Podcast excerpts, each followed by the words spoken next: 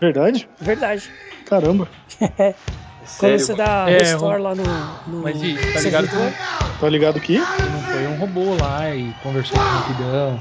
Sabe isso, né? Ah, tá. Então bom.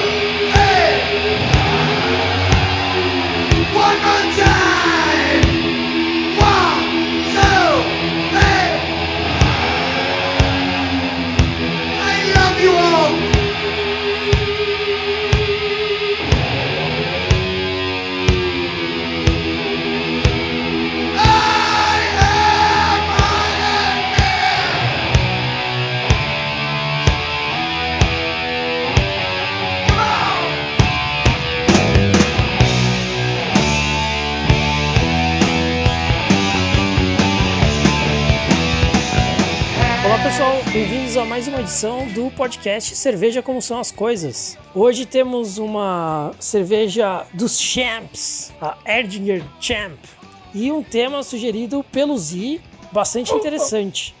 Tem que tocar a musiquinha. Oh, oh.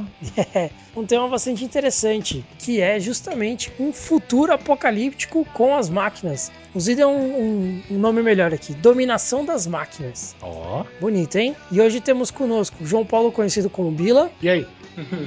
Fabrício, conhecido como Fafá, Os ciborgues estão aí e como diria o Z, tá todo mundo fudido. Felipe, conhecido como Z, O Google mandou uma, uma mensagem em homenagem a esse tópico hoje. Só digo UHMA coisa, Fabrício Viadinho.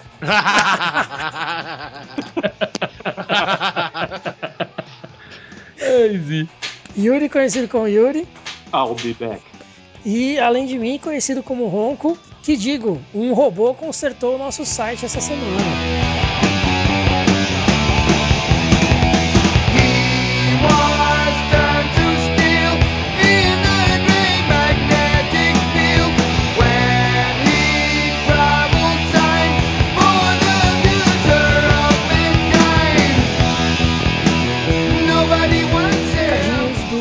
Do trigésimo podcast do Cerveja Como São as Coisas. Tivemos uma semana bastante agitada, bastante interessante.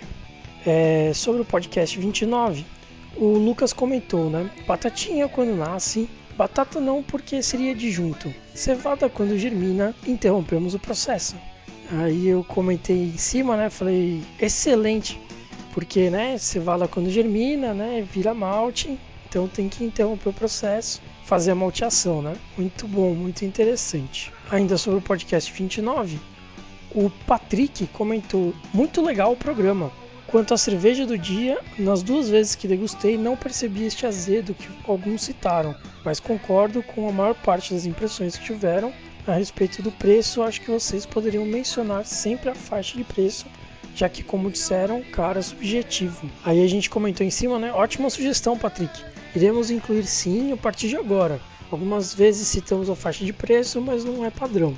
Quanto às sensações que tivemos, é comum discordarmos, inclusive entre nós mesmos. Ficamos felizes que você pôde apreciar o rótulo e mais ainda que conseguimos nos aproximar de sua impressão. Abraços. É, na gravação de hoje da Ardinger Champ, é, a gente não tinha recebido comentário ainda, então não vai aparecer no meio da discussão o valor da cerveja, mas vale citar aqui nos recadinhos. É, a Ardinger Champ está aí na faixa entre 9 a 12 reais, dependendo do supermercado da região que você está. É um pouquinho elevado para um, um, uma, uma Weissbier é, pequena, né? Uma garrafa dela é de 330 ml, mas para degustar vale a pena. O podcast 29, é, o Lucas comentou: Fala galera, ainda não terminei de ouvir o programa, assim como não ouvi ainda todo o anterior, hahaha, mas juro que o farei. Me desculpem mesmo, mas é falta de tempo por muitos motivos e não consigo consumir tudo que gostaria. Sei que por várias vezes me citam e agradeço o retorno. Já adiantando uma questão levantada sobre as da Walls, é um caso muito discutido atualmente por ser defeito da cerveja e provavelmente ocasionado pela oxidação que ocorre. Essa, por sua vez, está acontecendo porque a rolha usada não está vedando de forma adequada a garrafa. É o que todos suspeitam e a cervejaria, infelizmente, não está tomando a atitude esperada para corrigir o problema. Outro sinal de cerveja, cerveja estragada eu já tinha apontado na degustação feita pelo pessoal do Beercast, que quando a tomou notou que ela formava muito pouca espuma no copo, enquanto quando eu tomei do primeiro lote de cerveja nova, a espuma era muito persistente. Ainda postei recentemente um comentário para eles e vou replicar. Vejam um problema abordado levantado pelo amigo Phil Crooks. Ele postou esse vídeo que mostra bem aquilo que eu me referia de ter estranhado da cerveja que vocês tomaram, onde a espuma se expressava muito rapidamente, enquanto uma das primeiras levas que eu tomava não era assim. Aí nós comentamos, né? É, Lucas, você tem o link do vídeo aí? Só depois que a gente comentou que a gente viu que o vídeo já estava no comentário dele. É, e continuamos, né? É interessante essa questão da rolha. Já ouvi uma pessoa dizer que não confiava na qualidade da cerveja porque não confiava na qualidade da rolha. Lógico que, quando bebeu, se surpreendeu, mas o ponto destacado por ela é válido. As rolhas sintéticas têm causado muitos problemas, inclusive, inclusive nos vinhos. Acredito que seja porque a rolha natural tem um, uma pequena porosidade importantíssima, mas que as rolhas sintéticas não foram capazes de reproduzir.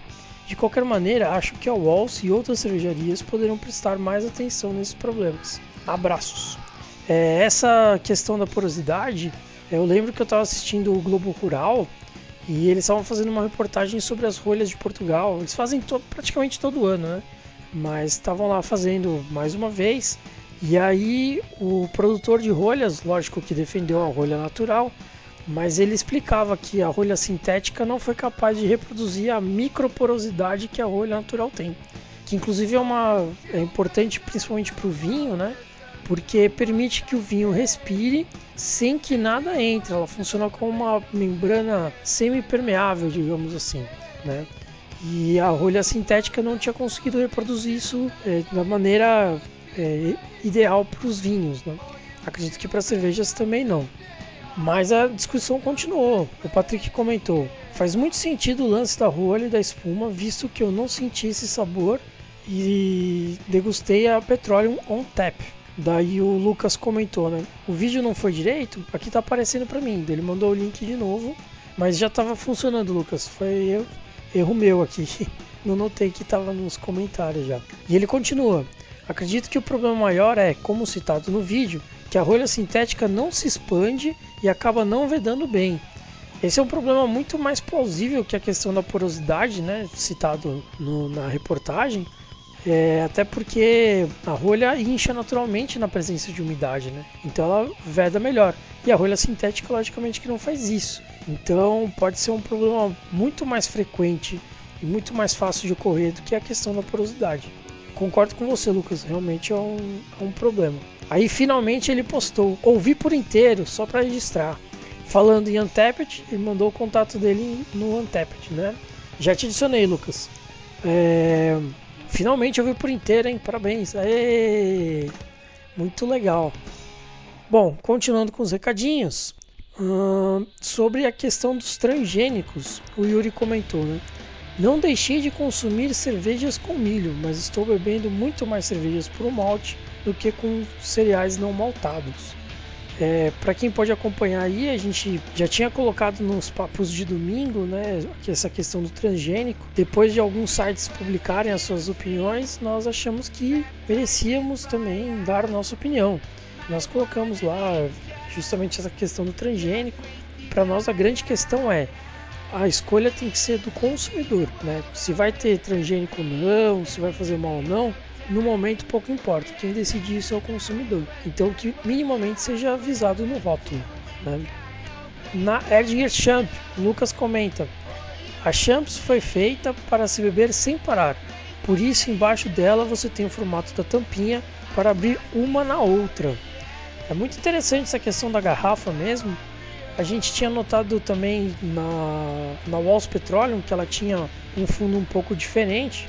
Até levantou uma questão se era para funcionar como cinzeiro ou não, mas até ficou fora do podcast porque a gente não, não tinha mais informações, né? Então a gente achou melhor deixar de fora para não gerar comentários incorretos sem vazamento, né? Mas muito legal a ideia da, da Champs, né? De manter o ritmo da bebida abrindo uma na outra. Né? Só que realmente, pelo que, que nós pudemos é, degustar e pelo que a gente viu na internet, né, em outros lugares, é, ela é muito controversa, né? Ela não conseguiu atingir o público-alvo, acredito. Os grandes apreciadores de Vice não gostaram e os grandes apreciadores de baladas também não gostaram, então ela ficou ali meio perdida. E o nome é muito lembra muito é, esportes, né? Então acho que também não vende bem nas baladas. Mas vamos lá. É, no Twitter recebemos uma menção. O Galo mandou pra gente uma reportagem sobre as cervejas do Game of Thrones. Sim, galinhos, estamos atentos a elas. É sempre bom ter mais informação, né? Mas nós estamos atentos a elas. E se alguém estiver aí nos Estados Unidos e puder mandar umas garrafas, nós agradecemos. Bom, vamos para o podcast porque já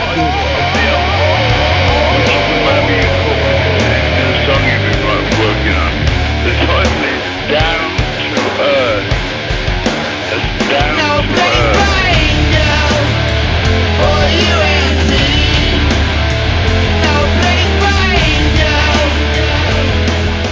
vamos para a cerveja. Começando com você, Bila. Eu? É. É tão bom você tomar uma cerveja que você sabe que vai ser boa, né? Você tem certeza que ela vai ser boa e ela é boa mesmo, né? Isso É bom tá certo, né? É, a marca ela já tem um selo de qualidade, né? Então, tudo que vem da Erdinger você pode confiar que vai ser bom, né? E a nossa amiga aqui, a Erdinger Champ, é uma, é uma Weissbier, né? Uma cerveja de trigo. E ela tá dentro do estilo, tanto em aroma como em visual, né? Uma cerveja bem clara, uma cerveja bonita de ver no copo. E, bom, e ela é uma delícia a cerveja, né? Ela tem. Ela tem. um- ela é um pouquinho mais light, na verdade, né? Que eu percebi é isso. Ela é um pouquinho mais leve do que as outras cervejas de trigo, mas isso não prejudica nada, né? É uma cerveja que os alemães tomam no café da manhã, imagino. Né? Eles tomam pra. Tomam pra acordar, né? E. Ah, é uma cerveja deliciosa, cara. Eu tô meio gripado, então não dá pra ficar muito nos específicos. Mas. Puta, que delícia de cerveja. Beleza. Fafá? Ai, ai, cara. Concordei com o Bila, né? Essa cerveja é muito boa. Realmente, quando você pega as coisas da Erdinger, pode, pode comprar. Pode comprar. Porque senão vai ser satisfatória a sua experiência com a cerveja, né? Concordo com o Bila.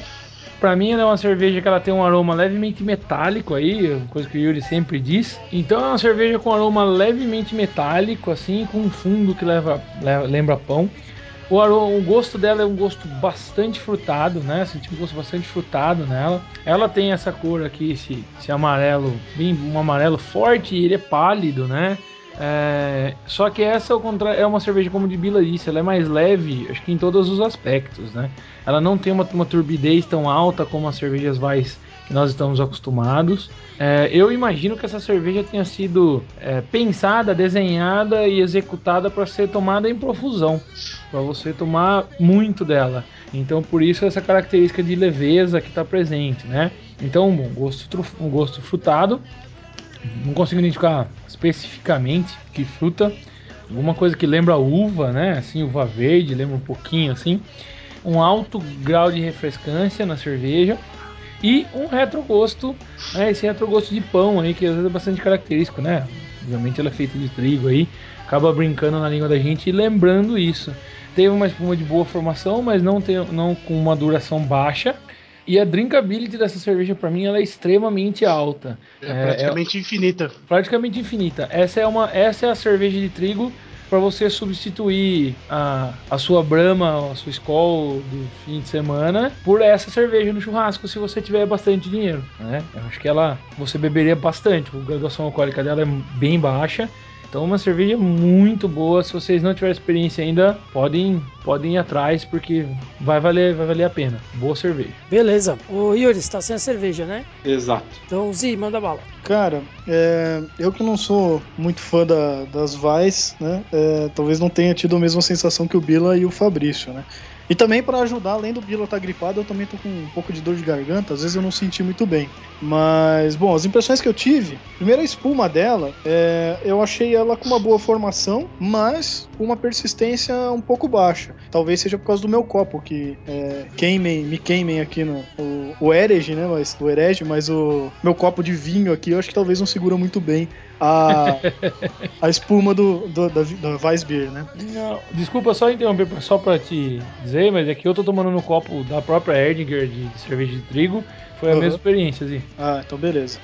É, a coloração dela, cara, eu achei ela um amarelo bem claro para uma Vitibir. Geralmente, as, as Vitibir não, desculpa, Weissbier, né? É. Geralmente as Weissbier que eu tomei, eu achei eles um, o amarelo um pouco mais escuro, quase assim, me lembrando um pouco de madeira, né? E esse foi amarelão mesmo, amarelão claro, mas bastante turvo, né? Então achei que foi um pouco diferente já nesse aspecto. O sabor bastante maltado, como sempre também, né? É, me lembrou assim um pouquinho de favo de mel, o, o gosto mesmo, né?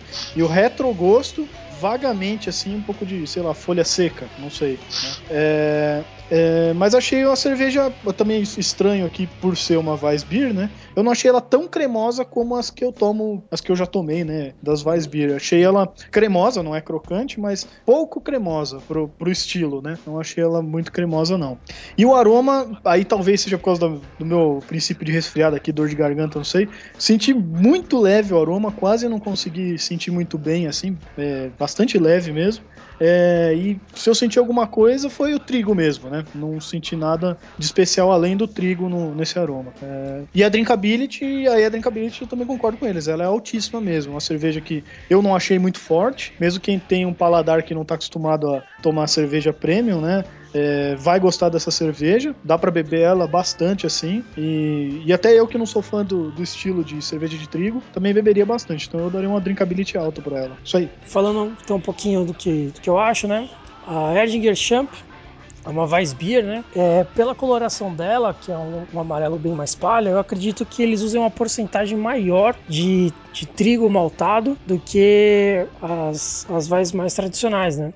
É, o aroma dela é um aroma de pão, né? Um pão muito presente, assim. É, bastante forte pão, levemente alcoólico, muito pouco mesmo. Faltou um pouquinho do, da banana que normalmente a gente acha em, em, em cervejas do tipo Weiss, né? Do, do frutado estilo banana, assim. É, nunca sei se é o de acetil, ou como é que chama essa acetaldeído. Você lembra, Bila? Desculpa. Ah, tá. Não, Tava beleza. aqui.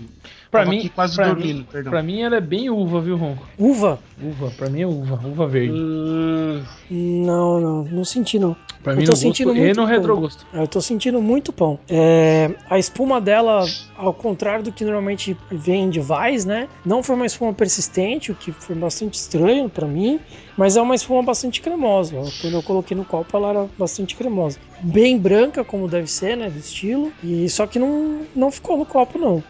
É, mesmo eu não tô usando o copo Weiss, tô usando aquele Willy Becker, parece um Weiss em miniatura, né?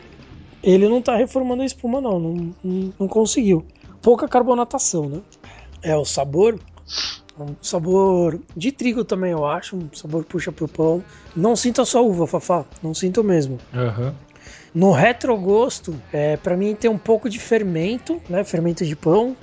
Um pouquinho além do, do pão, simplesmente. E mas é uma cerveja muito boa, com drinkability bastante alta, bastante alta mesmo. É, sensação na boca que eu tenho quando quando eu bebo ela, né? É uma cerveja bastante sedosa, assim, de fácil, fácil drinkability, né? Fácil de beber. Ela não tem um álcool muito destacado, ele não, não chega a esquentar a boca nem nada, né? E drinkability bastante alta. Temperatura de serviço para mim é temperatura de Weiss normal, né? Na casa aí dos, dos 7, 8 graus, né?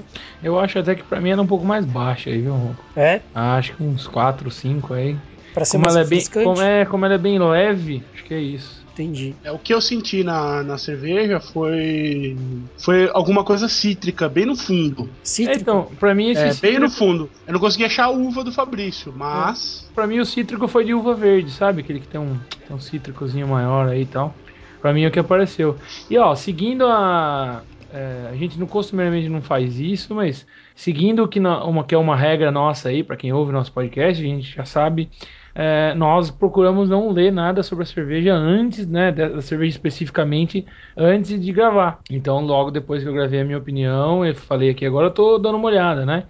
Foi lá E no- confirmar que tudo que você falou tá certo, né? Não, então não. no- é, Aí no Brejas, só a apresentação da cerveja no Brejas, talvez faça sentido isso que todos nós falamos. É, eles estão dizendo aqui, né, que é, ó, é a Erdinger da balada, a primeira cerveja de trigo produzida especialmente para se beber diretamente na garrafa.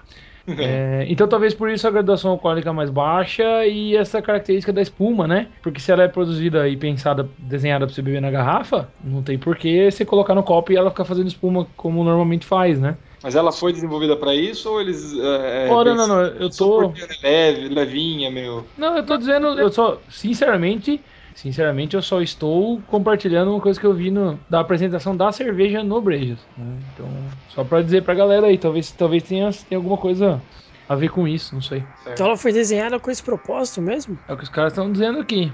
Caramba. Interessante. Uhum, Achei bacana, né? Aquela Galera- que acontece em, em Ibiza ou em Angra.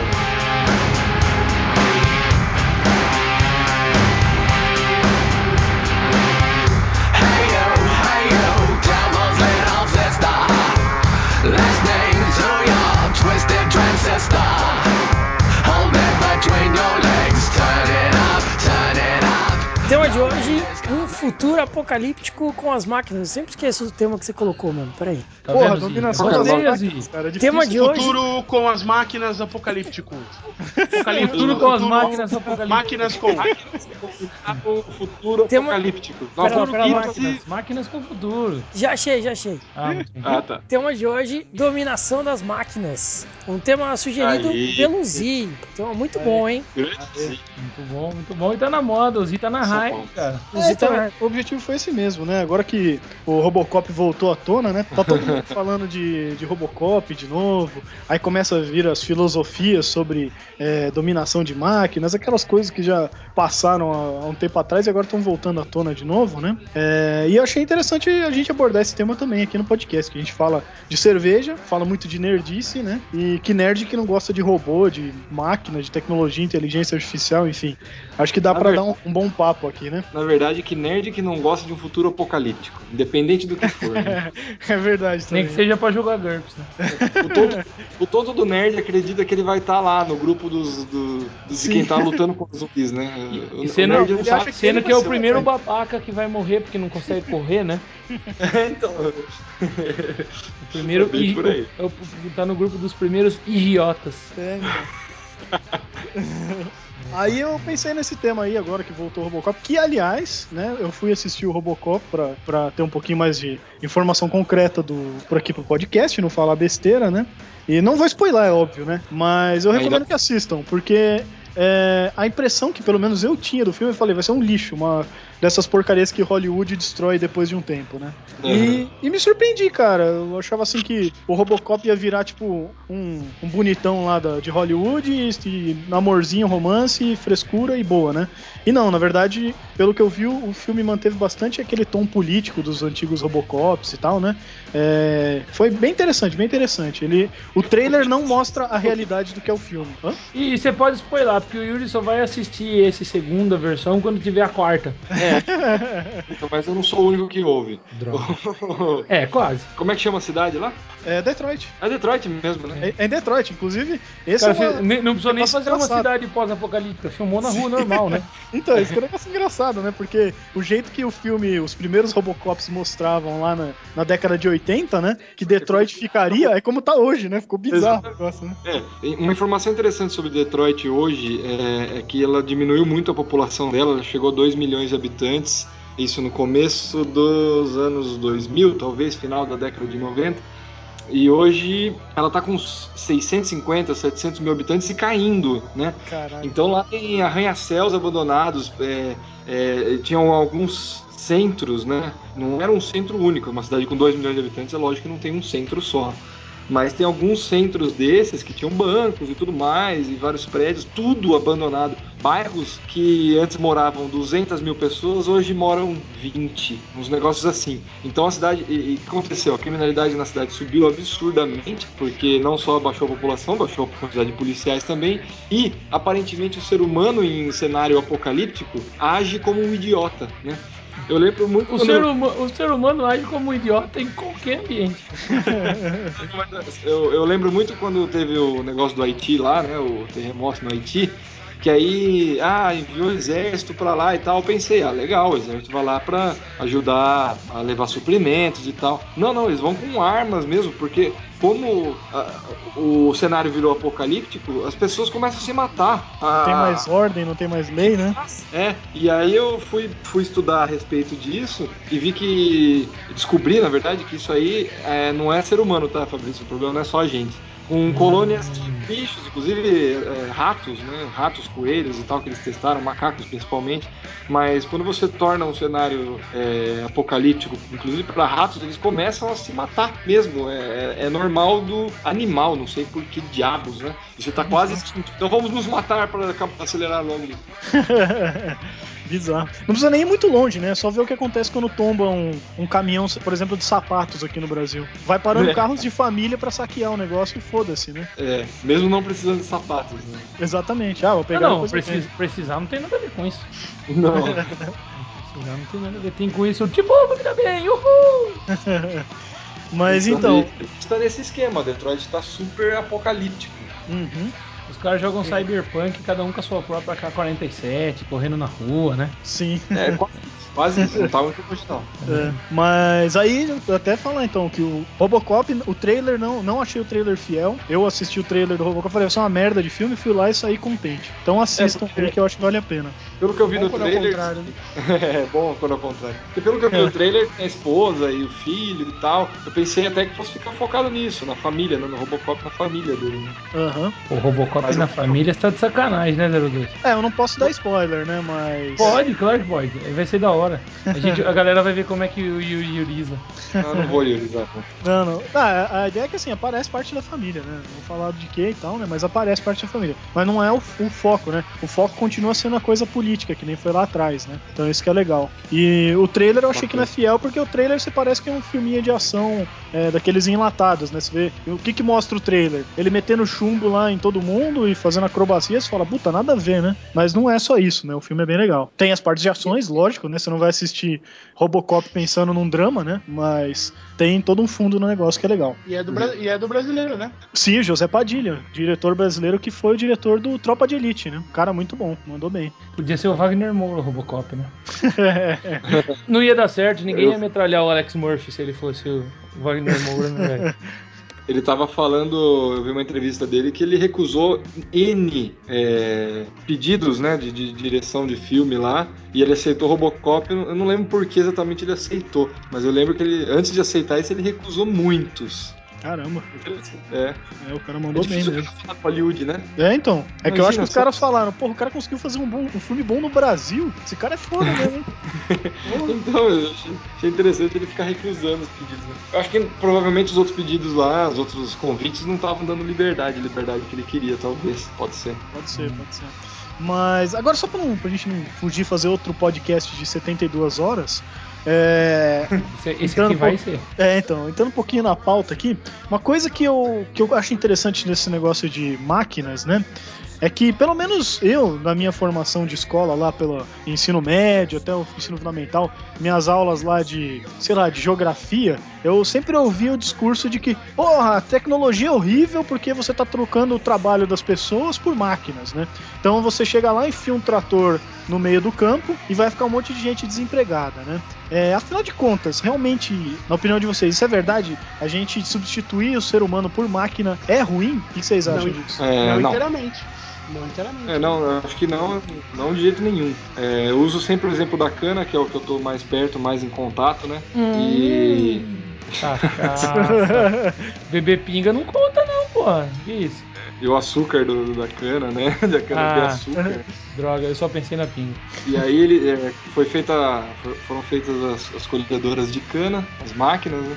E, nossa, muitas pessoas perderam emprego. Hum, é. Algumas pessoas que eram contratadas das usinas, eles foram realocados de emprego. Isso aconteceu, isso é fato. Então, nem todo mundo perdeu o emprego, né? Mas a indústria por trás, a indústria dos tratores, da fabricação, da manutenção dessas máquinas, eu, é, pelo que eu percebi, parece que gerou mais empregos do que tinha.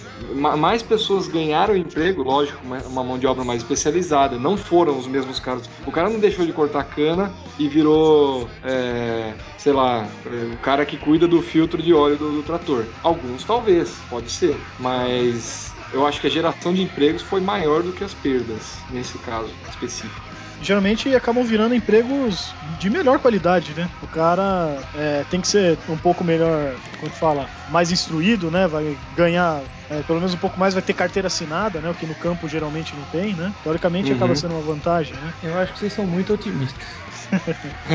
mas como não. você vem voto vencido. Não, mas não, eu, eu, acho. É, qual que é a sua opinião pessimista, pô? não, não é pessimista. Na verdade, para acontecer isso aí que vocês estão falando, é tudo muito bom, tudo muito bem, mas tem que ter uma puta estrutura. E se a gente leva o que é a proposta da nossa discussão aqui hoje, é levar as consequências desse processo de maquinização, vamos dizer assim, né, é, da sociedade, você vai perder espaço. Porque uma coisa é você, você colocar a cortadeira de cana, a cortadeira, cortadeira de cana, e o cara que o cara que cortava cana vai ter que trabalhar em outra coisa, outra, né, dentro da própria indústria, porque aí ele vai trabalhar lá. Outra coisa é se você colocar a colhedeira, aí se você colocar um, um... robô para fazer manutenção dela. É, aí você vai um robô para fazer manutenção dela, um robô para fazer manutenção do que faz manutenção, aí um caminhão que dirige sozinho até a usina, e aí um processo 100% automatizado, acaba gerando um problema. É um problemão, problemão. É, eu tô pensando um pouco mais, eu tô pensando um pouco mais, na verdade. É, sim, sim. Nesse caso específico, beleza, vocês têm razão, né? Inclusive vocês já tinham atentado para exatamente esse exemplo em outro, em outro podcast. Outro podcast, sim. Isso. Das profissões, não foi? Não, acho que não, da profissão não participei. É, não, eu lembro que teve um outro vegetarianismo. Vegetarianismo, daí vocês deram exatamente esse, foi exatamente esse exemplo, mas eu não sei não. Se a gente tá falando aí e conforme a gente vê a evolução galopante das coisas, eu não sei não o que, que a gente vai fazer, cara. É, eu fico pensando que nesse caso aí, Fafá, é uma coisa que, que a gente acompanha bastante é que o futuro dos empregos, na verdade, é prestação de serviço para os humanos, né? Tudo que for repetitivo vai ser robótico, vai ser automático, automatizado. Ah, não, não precisa nem ser repetitivo, cara. É, imagino além até. Não, mas assim, repetitivo que eu digo seguindo linhas de comando, entendeu? Você pode ter o, o, mesmo robô pode fazer todos os carros da linha da Chevrolet, por exemplo. Uhum. Mas ele vai seguir linhas de comando, entendeu? Certo. É, linhas Não, de comando. Tudo bem. O problema nessa, nessa equação é que a, a população humana nem estabiliza nem diminui. Ela não, não. Só, Sim, claro. só e tão somente aumenta. Ela vai estabilizar então... nos 10 bilhões e pouquinho. É. Não, eu acho que não vai. Acho que vai ser. Vai ser pós-apocalíptico, tipo. É, Juiz Dredd. Tipo, mega construções lá é um negócio enorme, gigantesco, é enfiar cada vez mais gente lá dentro. Será, cara? Porque até o Brasil tá diminuindo cada vez mais a taxa de crescimento da população, até um ponto que também vai começar a diminuir. Aliás, o IBGE acho que já previu que vai começar a diminuir lá para 2050, não é? É, exatamente. 2054 vai, ser, vai atingir o topo e daí para frente só vai diminuir. Não, beleza. Vai diminuir principalmente, principalmente porque o T-1000 vai vir e vai matar todo mundo, né? É, então.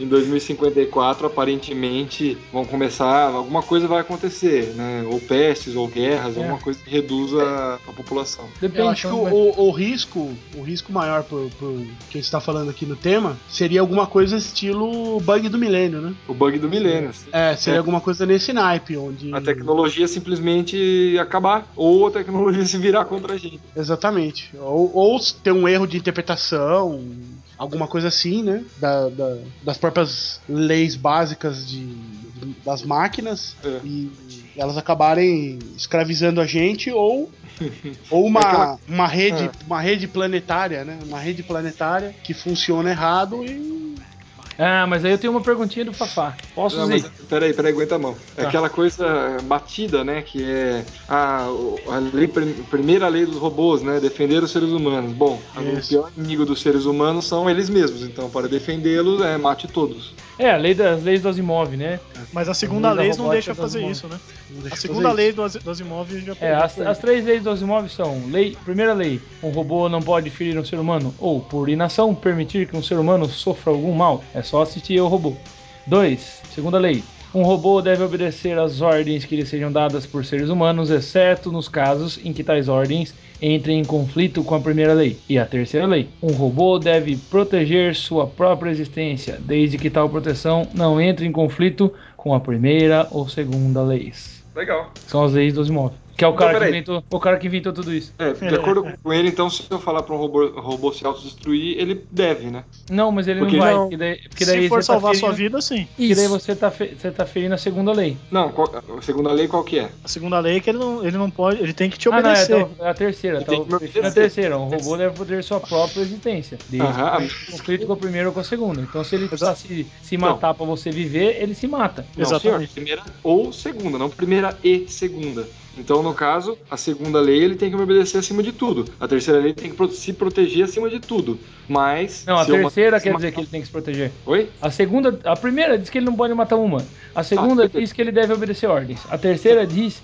que ele deve se proteger a todo custo, menos que pra isso ele Ah. tenha que ferir a primeira ou a segunda. A primeira ou a segunda. Então, se eu mandar ele se destruir e ele não fizer isso por preservação, segundo a terceira, ele vai ferir a segunda. E a, e a segunda está acima da terceira. Então, se eu mandar ele se autodestruir, ele deve se autodestruir. Depende. Depende do se, quê? na, é, se na autodestruição dele ele explodir, por exemplo, ele Ah, vai pode- te ferir. É. Mas se ele se desmontar, pode. Se ele se desmontar, pode. É. Então depende de como é a autodestruição dele. Se ele simplesmente desligar o sistema dele e deletar Ele o- vai- CPU, beleza. Sim. Mas se ele por algum motivo explodir, espalhar peças, esse tipo de Cair coisa em que cima possa- de você, né? Isso, é. Esse tipo de ação, daí ele, ele não faz. É, então a ordem seria ele ir para um lugar seguro e se autodestruir. Sim. Independente de qual seja o negócio dele, ele vai para um lugar seguro e vai. Ou explodir, ou desmontar, ou whatever. Exatamente. Então interessante.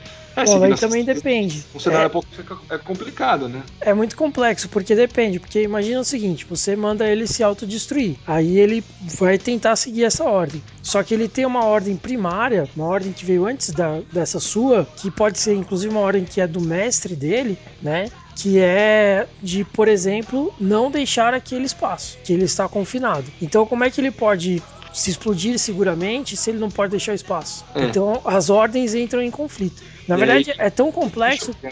é, é tão complexo que é do tipo assim: se o, o, o, dono do robô manda, por exemplo, ele proteger a casa, como E é que morre. ele vai. O que, que ele vai fazer quando algum ladrão invadir a casa? É, ele vai ter que segurar, prender esse ladrão, né? Então, mas ele tá ferindo. Não, não, não precisa machucar. Ele segura e amarra. Ponto final. Mas é exatamente isso.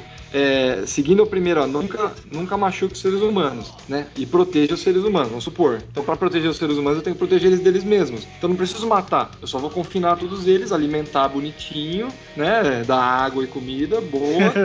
é, eles morrerem de maneiras naturais. Fazer eles- fazer eles virarem- e etc. Tipo, fazer eles virarem baterias. É, tipo, fazer eles virarem baterias. É, não necessariamente. Mas é. Eu tenho que proteger vocês, não tenho? E vocês é- são a maior ameaça pra vocês mesmos. Só que eu não posso machucar. Então eu vou pegar, vou pôr cada um numa gaiolinha e alimentar todos os dias. Então, mas aí vem uma outra questão filosófica. Você está ferindo o direito humano. Ah, mas e aí, né? Mas Pois ninguém é. falou nada do direito humano. Não, mas faz parte do ser humano. O ser humano, ele não, Não, é tudo bem, simplesmente mas não físico. tá gravado no, no, no, É. no HD dele. No HD dele vai ter que, vai ter que ser muito. Porque na verdade a culpa é sempre do ser humano, né? Que É. planeja errado isso aí. O que, que é ferir, o que, que não é ferir, isso aí tudo tem que estar lá no negócio. Então se deu errado, a culpa não é do robô. O robô só faz aquilo que você manda ele fazer. E isso vale hoje e vale no futuro apocalipse.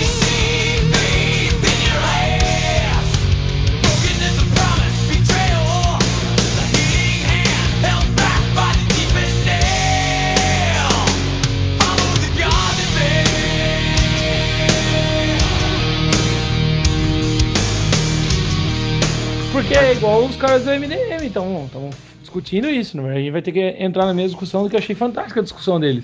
O que, que é inteligência artificial? É, é? a capacidade de aprender, né? Será que é? Mas tem a capacidade de aprender sem sentir? Então, e aí entra na outra questão que eles Que falam, foi né? e isso nem é meu. Fala os caras do MDM lá da discussão deles, mas eu achei fantástico. Quero trazer pra cá. Tem um Se é- filme aí que o cara se apaixona por um sistema operacional, né? Her. Her, her ou she. Her. Her. Então, mas é, aí que tá o problema. Imagina só, se o cara, a inteligência artificial, ela diz que ela vai aprender, né? Ela não aprende como um cérebro humano, mas ela literalmente aprende. E alguns sistemas são tão complexos que você, por exemplo, se você fala pro computador que aquela imagem é um gato e essas outras imagens são gatos, ele sempre que achar uma imagem que tem alguma semelhança vai dizer que aquilo é um gato. Só que tem outros programas que quando você mostra várias imagens de gato e pede para ele desenhar um gato, ele desenha um gato, né? Então a Eu gente já- já tá nesse nível de, de complexidade. É, Agora, eu, eu, eu tava vendo, o Ronquidão, pelo Face, cara. Às vezes ele pega e fala: Você quer marcar esse fulano nessa foto? Como é que você sabe que esse fulano é esse fulano, filha da puta? é, justamente, né? E ele Então, não cara, erra. Não erra, não erra, cara, não Ele erra. não erra, ele só, ele só pergunta se você quer marcar o fulano na foto quando ele tem certeza que é o fulano. Senão ele colo- pede pra você colocar quem que é. É, senão ele só mostra um quadradinho aqui, tem um rosto e tal, né? Preenche É. esse espaço. E às Então. vezes é uma foto toda embaçada, né? O cara tá lá no fundo da foto. Às vezes é uma foto com 200 pessoas e o cara acha. Então a gente tá nesse nível, é um nível interessante mesmo. Então. Onde nós estamos. E ó, e tem mais, pode estar além, né? A tecnologia que a gente não tem acesso. com Sim, mas aí é aí que tá a discussão, porque se você tá evoluindo nesse ponto, aos poucos você vai criar um computador que ele é auto-aprendiz, né? Ele cria as próprias, os próprios algoritmos. E É, aí que tá a questão, porque Impressionante, né? Que é o Google. sim, mais do que isso até, porque aí que entra a parte interessante, porque imagina que se ele vai evoluindo com ele mesmo, vai chegar uma hora que ele vai entrar em conflito com as leis de Asimov e ele vai ter que decidir se ele segue a lei de Asimov Ah, ou não. mas então, aí que tá. Mas aí a gente tá falando de coisas diferentes.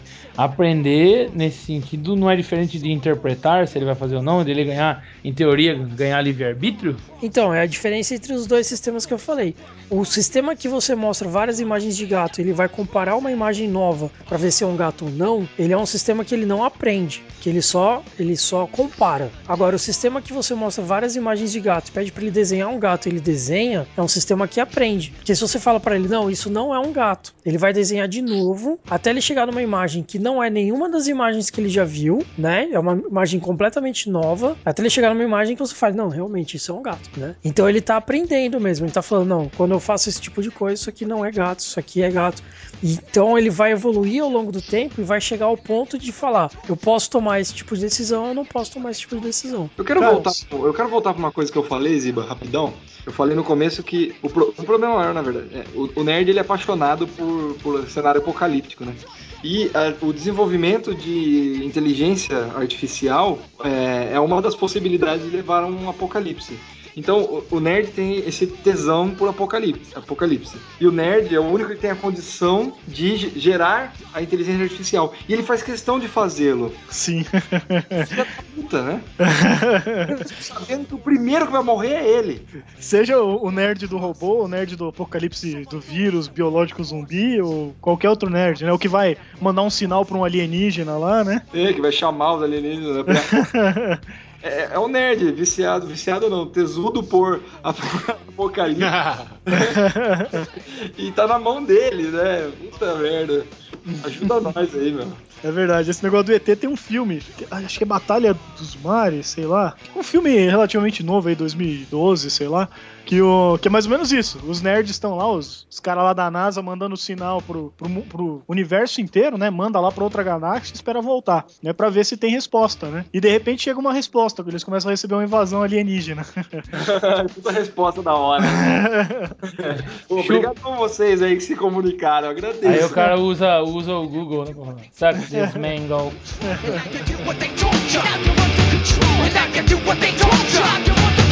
And now you do what they told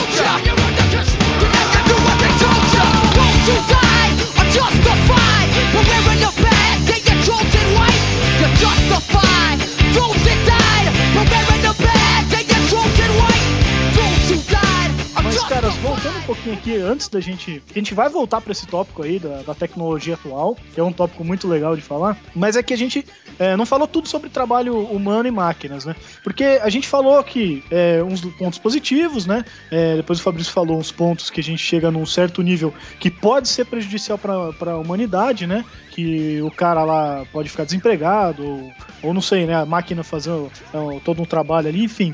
Mas tem uma teoria, né? Uma teoria utópica que um grupo de cientistas, é, essa teoria é relativamente recente, até onde eu sei, né? Mas um grupo de cientistas ao, ao redor do mundo, eu acho que com origem lá pela Índia, né? É, criou que chama. É, tem até um, um, vídeo disso, não sei se vocês já viram, que é o Zeitgeist. Essa Sim. teoria utópica, o que, que é? Os caras é, criaram, né? Ou sei lá, né? Uma alternativa que não é capitalismo, não é socialismo, não é comunismo, não é nenhum desses ismos que a gente conhece.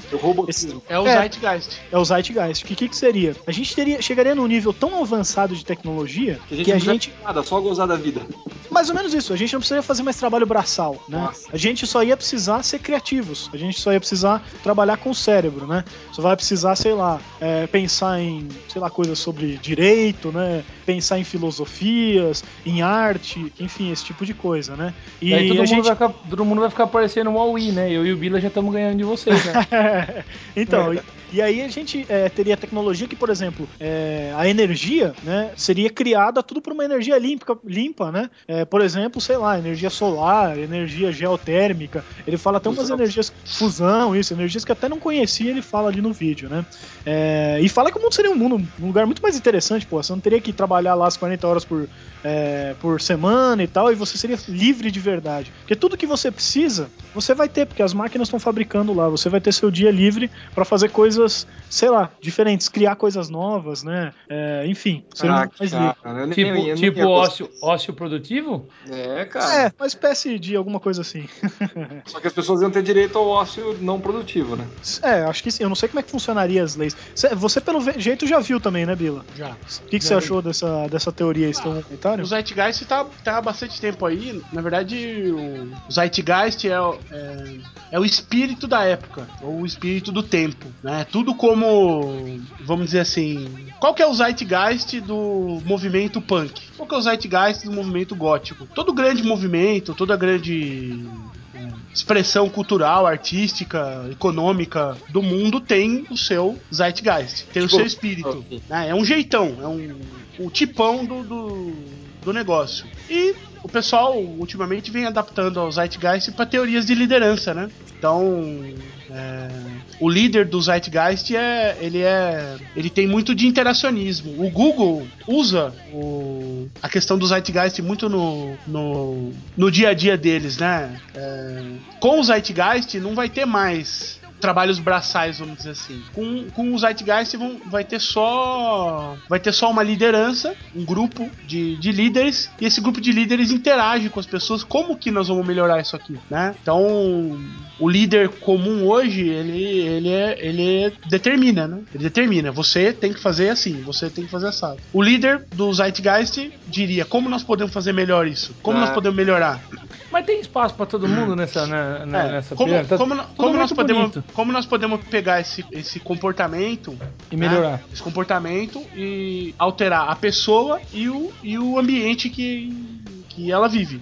Basica, é basicamente, basicamente seria uma sociedade de otimização, seria isso? É uma sociedade de otimização, exatamente. Porque. É, é, dentro, do, dentro de um zeitgeist das, das, das máquinas, por exemplo, o que seria o zeitgeist das máquinas? Seria uma sociedade onde você não teria é, grandes grandes questões materiais para resolver. Suas questões materiais estariam resolvidas. resolvidas. Quem fornece essas questões materiais? As máquinas. As máquinas trabalham, as máquinas mineram, as máquinas fazem tudo e você vai trabalhar o quê? Você vai trabalhar cultura e arte. Né? Você vai trabalhar as questões de governo também já estão resolvidas, né? Então é um é um futuro pós-apocalíptico também. Apocalipse não no sentido que todo mundo usa da palavra que é seria um, Morte, uma coisa ruim, né? O, o apocalipse da mão de obra pesada.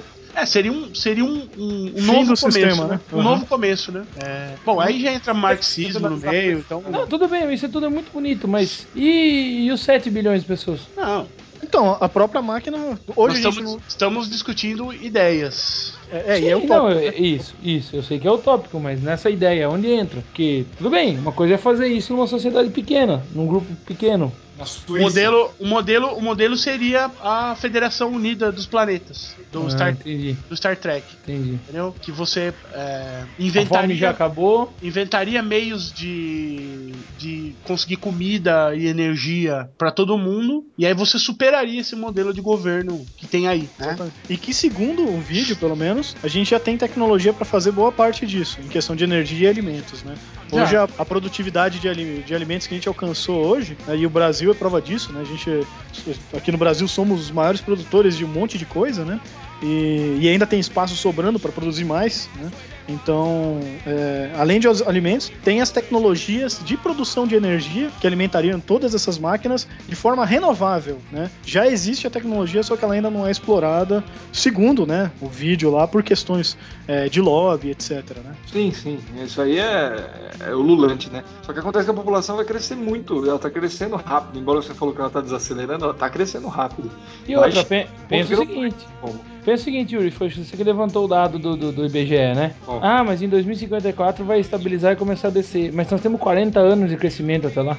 Então, é, é porque esse, esse futuro apocalíptico seria, lógico, é, sei lá, 2200, sei lá, né? E, Hum. e outra coisa é que, assim, se as pessoas não têm mais que fazer trabalho braçal, você pressupõe que, então, as pessoas têm um tempo livre para quê? Para se educar, né? Países com um nível maior de educação, a gente tem a população decrescente, né? Então, eu imagino que não teríamos esse problema de a população continuar crescendo, né? Ah, cara, se as pessoas não trabalharem, vão ter mais filhos. Vai ter muito tempo pra fazer filho, né? Digamos assim. Cara, Judite, não tenho mais que trabalhar. Compre uma lingerie para minha esposa. E a Judite vai falar. Vai ser um pompom.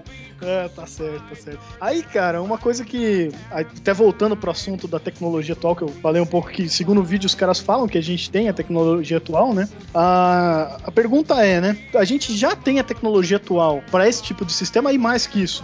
A gente corre o risco, que nem a gente começou a falar sobre isso, né? De com a tecnologia atual acontecer uma Skynet, né? Que nem no Exterminador do Futuro, né? Porque a gente cria tecnologias geralmente pensando no bem, né? O cara que criou a pólvora lá, não sei, né? Se ele tá pensando isso. Mas imagina que o cara pensou, porra, eu posso abrir um buraco mais fácil lá com uma dinamite na montanha e achar ouro melhor, sei lá. E aí acabou virando, né, bala pra fuzilar os outros.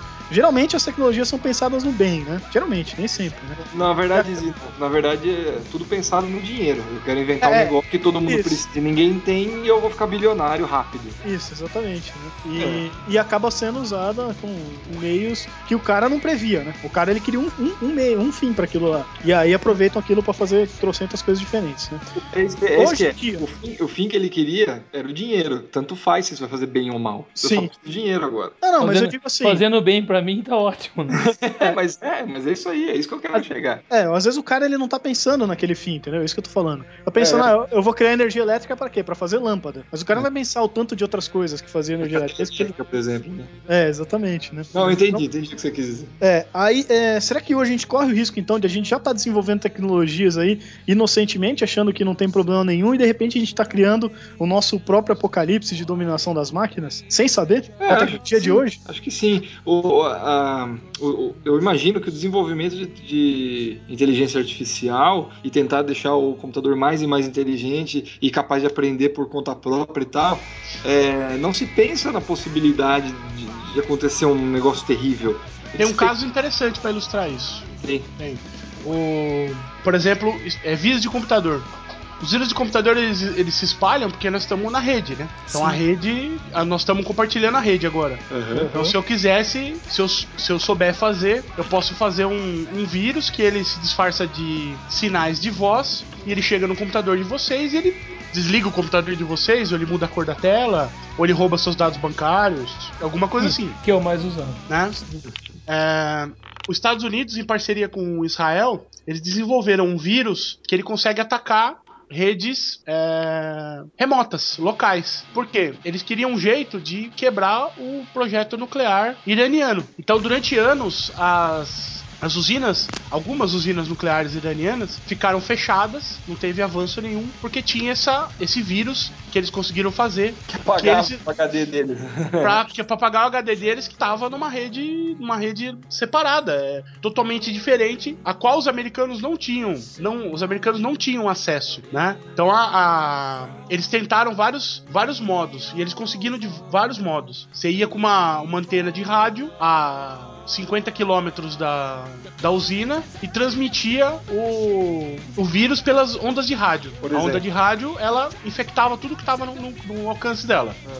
É, mas isso aí é muito sério, porque. Aí eles, aí eles, é. aí eles conseguiram. Eles conseguiram. Aí eles, eles tiveram acesso à rede elétrica. Espalharam o vírus pela rede elétrica. Conseguiram. Criaram uma rede, uma rede wireless que conseguia interagir com a rede não wireless da, da usina. Conseguiram. Então não tem mais muito o que fazer, né? É, tá meio que aí jogado. meio que já, já conseguiram tudo, né? É. Ah, e até explicando, não sei se todo mundo é, que ouve a gente às vezes é nerdão, né?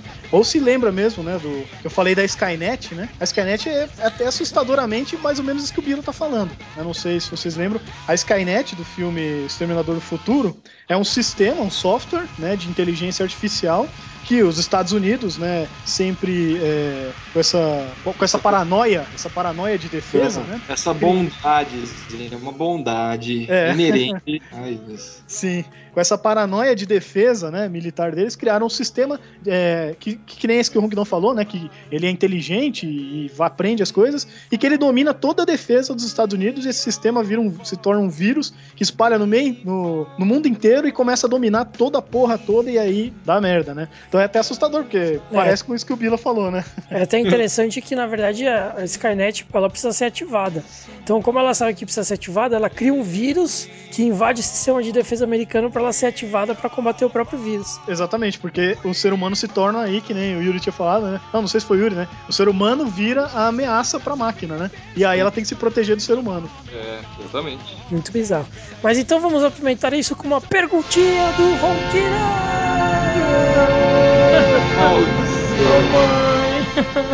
Vocês achavam que só porque o Z tava rosteando, vocês iam se livrar dessa, né? Não, na verdade. Ô, Zi, proíbe ele. Eu, eu não ganho poder de veto quando eu tô no. no Tem, tem, tem. Negativo. Negativo. Droga. Não, vamos lá. Perguntinha do Ronquidão. Qual máquina você seria? Se você fosse uma máquina, qual você seria? Pode ser de qualquer filme, livro, seriado, é, vídeo da internet. Qual você blog. gosta de ser, você diz, né? É, você gostaria de ser. Então vamos começar com o Z, já que você está luciano aí. Cara, eu gostaria mesmo de ser o próprio Exterminador do Futuro do, do terceiro filme lá. E, e do segundo, eu não acho que os- o do terceiro é uma versão mais avançada ainda, né? Pô, pensei que você, queria, você quer ser uma menina de 17 anos. Não, ele é um robô, ele só copia a mulher. Hum, Não, menina, é uma- boneca. Não, menina, é uma velha, pô. A verdade apareceu no meio do nosso podcast. Calada. Ai. Eu quero ver tal Fabrício no podcast.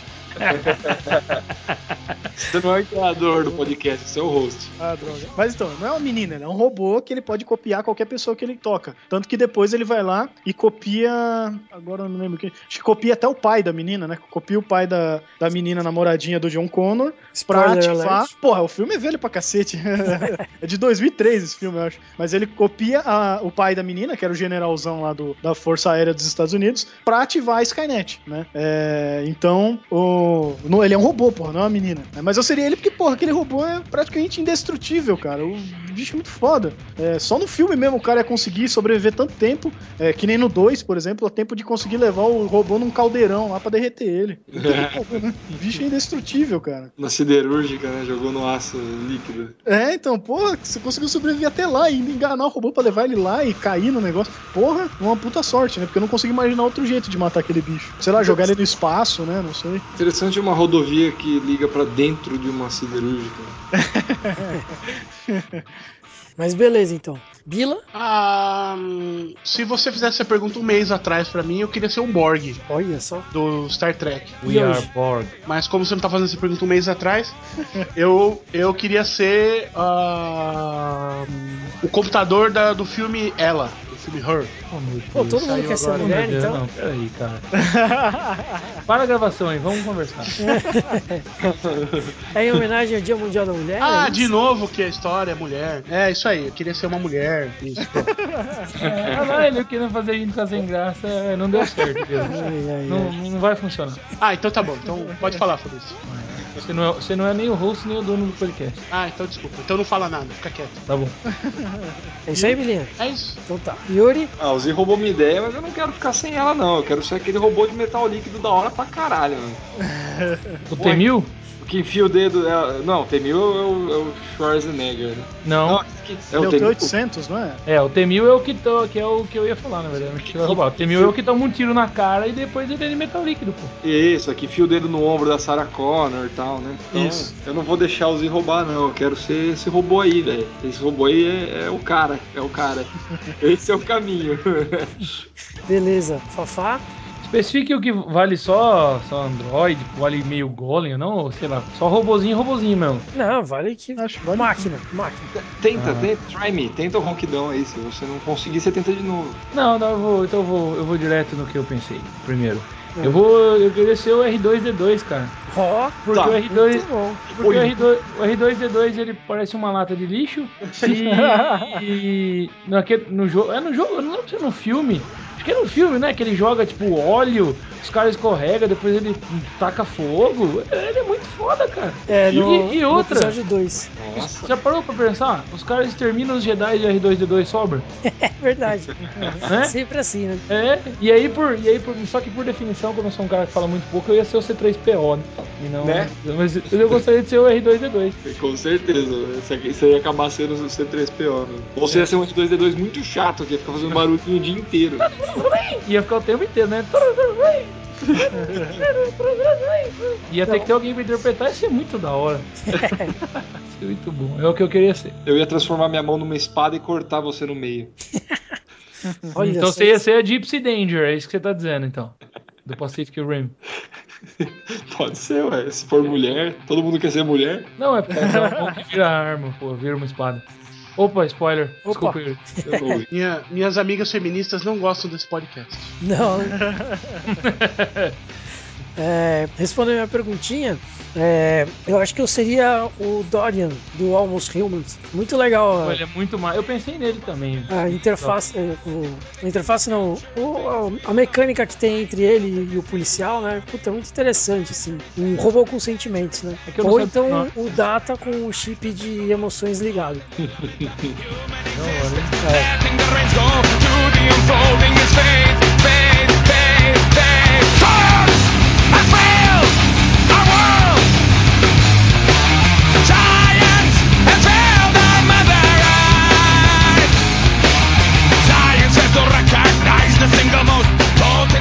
Eu ia até comentar, tava no tópico ali, mas dá pra aproveitar ainda, de tecnologias, né, que vocês lembrarem hoje que são surpreendentes, que a gente pensar, se a gente pensar, sei lá, 5, 10 anos atrás, a gente falar, pô, isso aí nunca vai existir.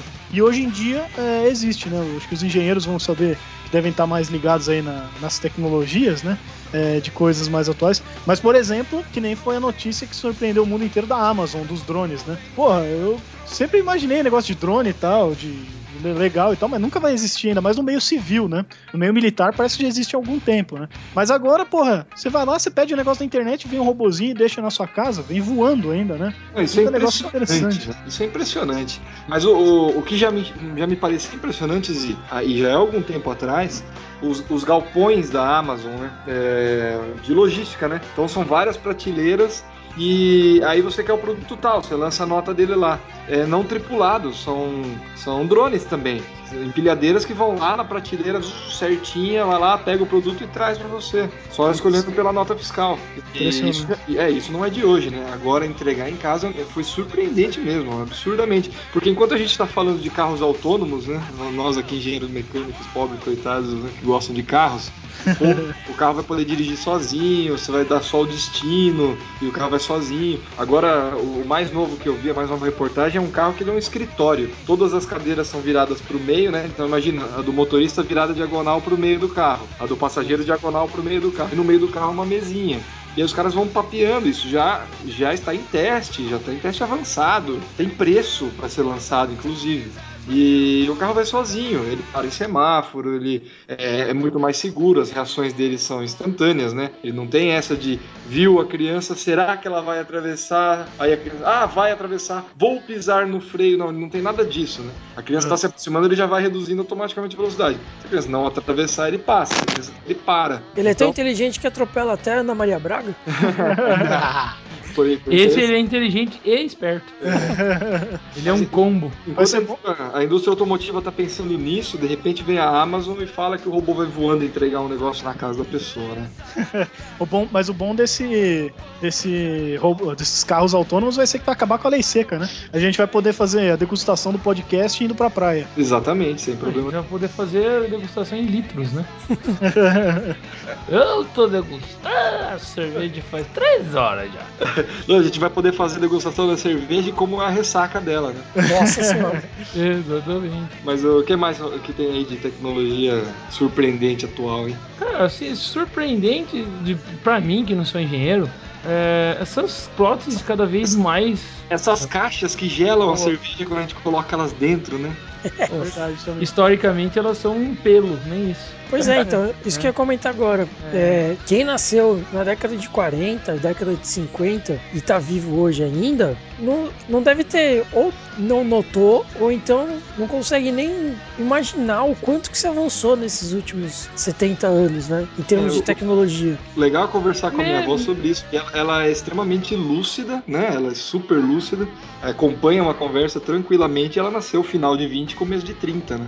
Ela viveu sem eletricidade um bom tempo. Ela até nasceu no campo. Ela Uhum. morava numa fazenda. Né? Então imagina isso no final de 20, começo de 30. Nossa senhora. E dá pra. Transformação. sobre isso. né? Muito legal. É. Podíamos ter convidado ela, né, pra esse podcast. É verdade. O Fabrício tocou um ponto muito foda também, cara. O, das próteses. Tá É, eu, eu ia falar próteses. isso. É, voltando a falar de Star Wars, né? Quando a gente assistia lá o, o Luke, quando depois que o Vader corta a mão dele, que ele vai lá e coloca uma prótese, cara, que daí é igualzinho lá. Eu falo, nossa, cara, que absurdo, né? Isso aí nunca vai existir. Sim, existe. O próprio Vader, que as duas pernas, os dois braços, É, metade. na verdade, assim, eu, eu pensei, quando eu, quando eu pensei lá na perguntinha do Ronquidão, eu ia falar o Vader, né? Mas ia ser muito apelativo, eu prefiro o R2D2, ser um degrau abaixo. Mas eu Você pensei no Vader, por isso, Você por pensou isso no que eu, 300, no T1000, você pensou no R2D2, C3PO. Não, não, assim, ó, é que o, o primeiro, o primeiro mais da hora que veio na cabeça já de início foi o T-1000. O T-800 eu não pensei, pensei no T-1000. Porque é muito da hora o cara dar um tiro na sua cara e a cara refazer. Mas você não ia querer falar hasta baby. Oi? Você não ia querer falar hasta la vista, baby. Não, eu queria que o cara ia falar hasta la vista e fosse ter hasta la vista mesmo, que é o que acontece com o T-1000.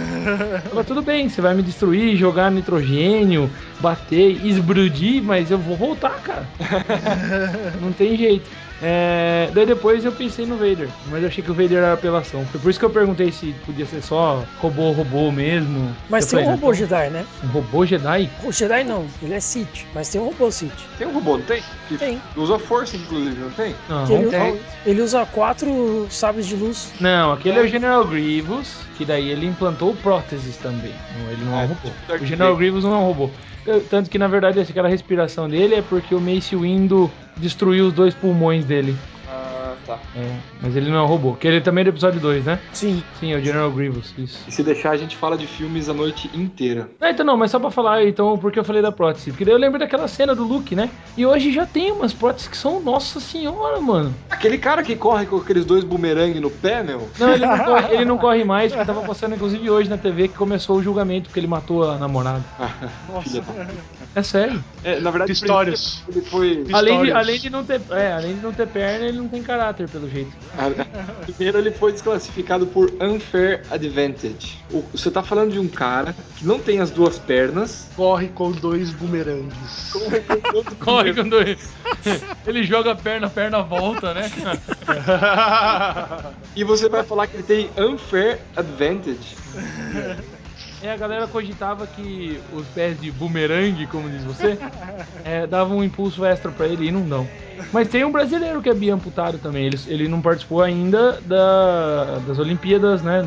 Termo normais é bizarro, né? Mas das convencionais. Ele só verdade, participou daqui a das pouco- Para-Olimpíadas. Prótese. Daqui a pouco uma prótese dessa compensa se você perder uma, tirar a outra e pôr as duas próteses, né? Porque o bagulho é louco, cara. O negócio tá cada vez melhor. Inclusive, há, há algum tempo atrás, 2000 e, sei lá, 3, é, na minha época do colegial, dizia-se, especulava-se, que havia um joelho mecânico que teoricamente funcionaria melhor que o joelho no- normal nosso, sem ter dor nem nada. E que algumas pessoas estariam cogitando. Eu tô precisando de um desse. Ô, Bila, Nossa. lembra do, do- lembra do Deus Ex, Bila? Não é mais ou menos isso que a empresa É, faz? Deus- exatamente. As Deus pessoas- é um bom exemplo. As pessoas vão lá na empresa pra trocar o membro normal pra ter um membro é, é, que é melhor do que o de um ser humano mesmo, né? Mãos mais rápidas que a do ser humano, mais fortes, mais mais resistentes. Nossa, cara, isso é muito interessante. Isso lembra muito RPG. Era o qual que era, Bila? Que a gente jogava, jogou uma vez só, né? O Cyberpunk, não era? Cyberpunk 2020. É, que você escolhia, né? na- você ia lá e comprava. Ah, tem uma visão melhor aqui que a minha. Você ia lá e comprava um olho melhor que o seu. Tem um filme interessantíssimo sobre isso. Só, só que tinha um, no, no Cyberpunk 2020, a maioria das mecânicas de, de Cyberpunk, que tem implantes biônicos e tal, é, tem um, um problema, né? No, no Cyberpunk 2020 você ia ficando louco, né? É verdade, Você ia ficando cada vez, você ia ficando cada vez menos humano, né? É menos humano. Você perdia a sanidade e ia virando máquina. Então, tem um filme interessantíssimo sobre isso. Não chega ao ponto do Cyberpunk de ficar. de, de desafiar a sua sanidade, mas de você ir substituindo ou por necessidade ou por luxúria, né? Os seus, seus órgãos. os- Não, por luxo. É, luxúria, por- é, luxúria é outra coisa. É, por luxo, desculpa, por vaidade, né? Verdade. Isso. Ah, É, tipo aquele lá que quando a pessoa não pagava, o outro ia tirar de volta. e às Isso, vezes coração. chama Ripple Man, É, Sim. Rebel Man. com o Jude Law. Rebel Man, a, a onda punk. É muito interessante esse filme. É, a gente pode até tirar um pouquinho o. a- como é que chama? A história romantiquinha do, do filme, né? Que é do Jude Law com, com a Alice Braga. E pensar na, no- em todas as questões que ele discute lá, né? Que é essa dos, dos seres humanos quererem se melhorar, né? E acabarem comprando mais, indo além do, do, do consumismo, né? Comprando mais do que realmente podem pagar e depois a empresa buscando os órgãos de volta para serem, é, digamos, esterilizados e usados novamente. É muito interessante isso. né? Então o cara não pagou, vai morrer. Eu não, eu não vejo, eu não vejo nada irreal assim, tipo, isso não vai acontecer nisso. É. E, e é interessante que tem uma cena que tem duas cenas muito marcantes no filme, né? A primeira é quando eles estão num navio abandonado e lá tem uma comunidade de, de pessoas com, com órgãos é, ilegais, né? Que não foram pagos, que não estão dentro da, da, da prestação, né? E aí eles acham aquilo super divertido, assim, pra eles é, nossa, ganha uma noite, ganha um mês, né? Hora extra, tudo mais, destaque da, da empresa e tal. E outra cena interessante é quando ele vai tirar o, o órgão de um pianista de jazz. Pianista não, na verdade ele é. ele faz remix, né? De, de jazz que ele é fissurado, ele adora os CDs do cara, só que o cara tem um órgão que é da empresa e o cara não pagou a última prestação. Então ele tem que tirar o órgão desse cara Vai perder o ídolo dele, né? vai perder o ídolo dele. Caraca. Então são, são duas discussões muito interessantes que tem durante o filme, assim. Recomendo o filme pra quem quiser assistir. Boa. Ah, até falando em recomendações, pra quem quiser saber mais sobre esse negócio de ciborgue, né? É, tem um, um vídeo muito legal do pessoal do Nerdologia, que é um pessoal que também faz parte lá do grupo do Jovem Nerd, né? Que eles fizeram um vídeo exclusivo sobre o Robocop também, aí, em homenagem ao filme, né?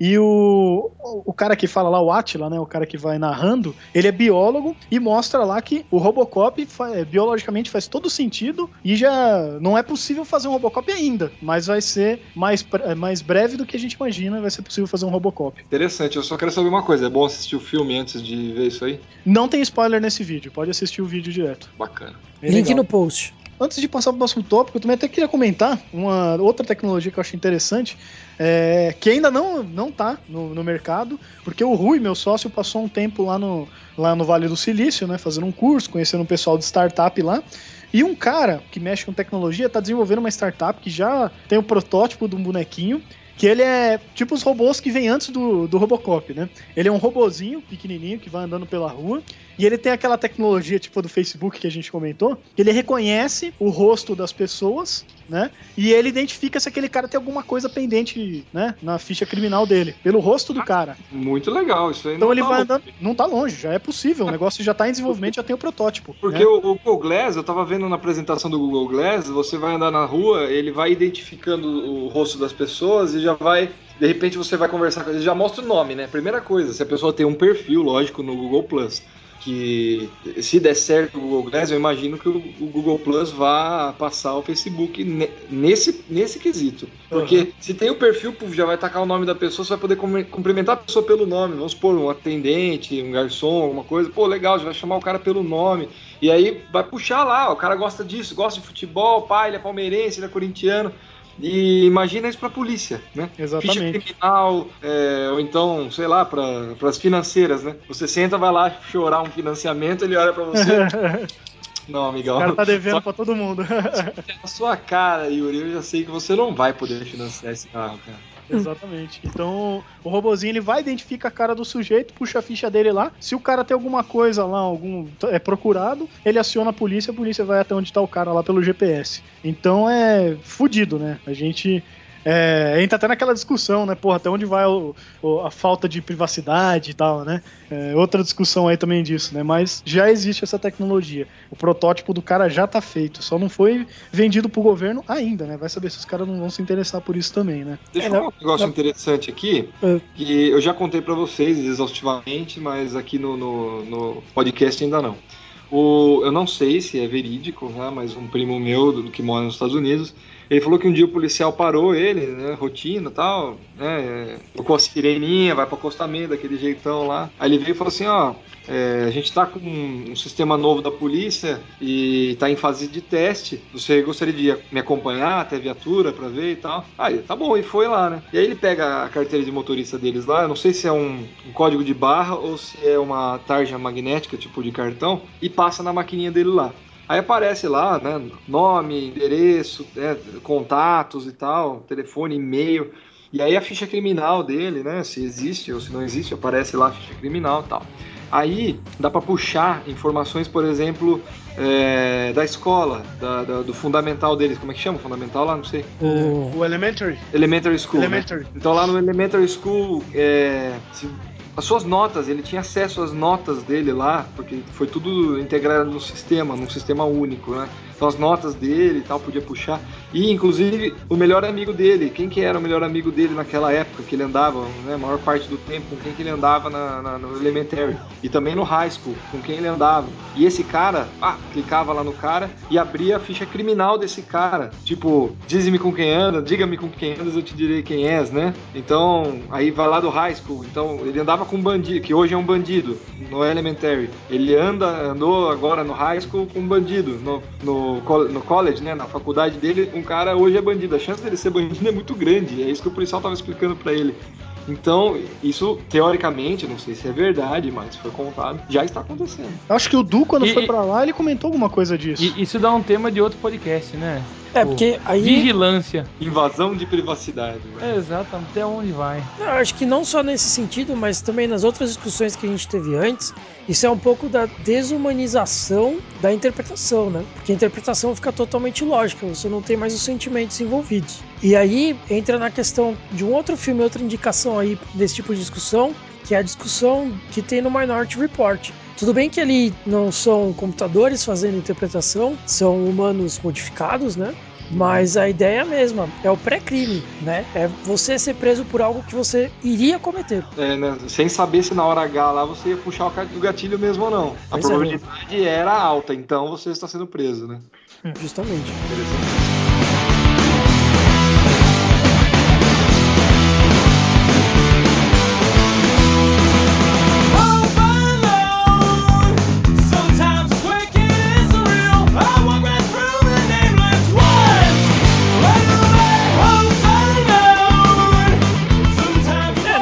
questão aí do, do LHC, é, Eu lembro que, que eu vi um pouquinho sobre isso, né?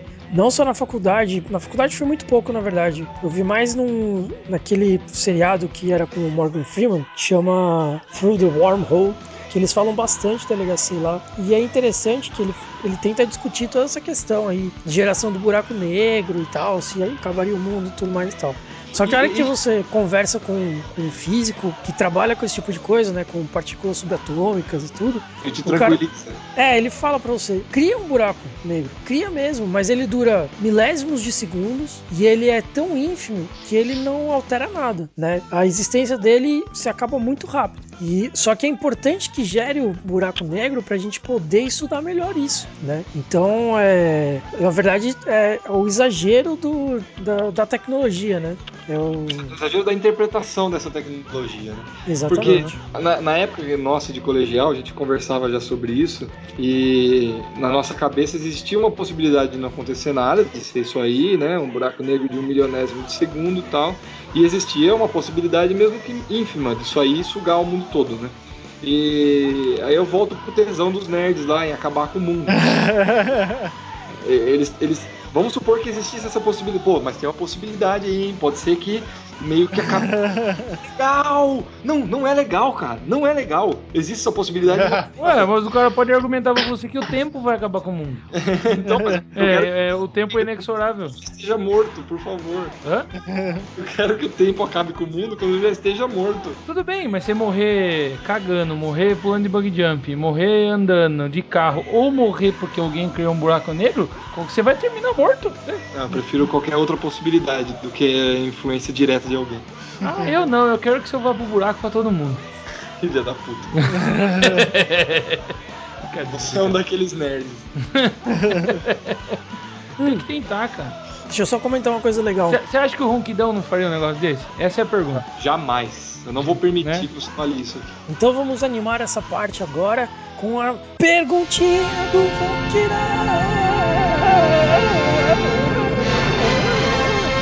A bola dele, sim.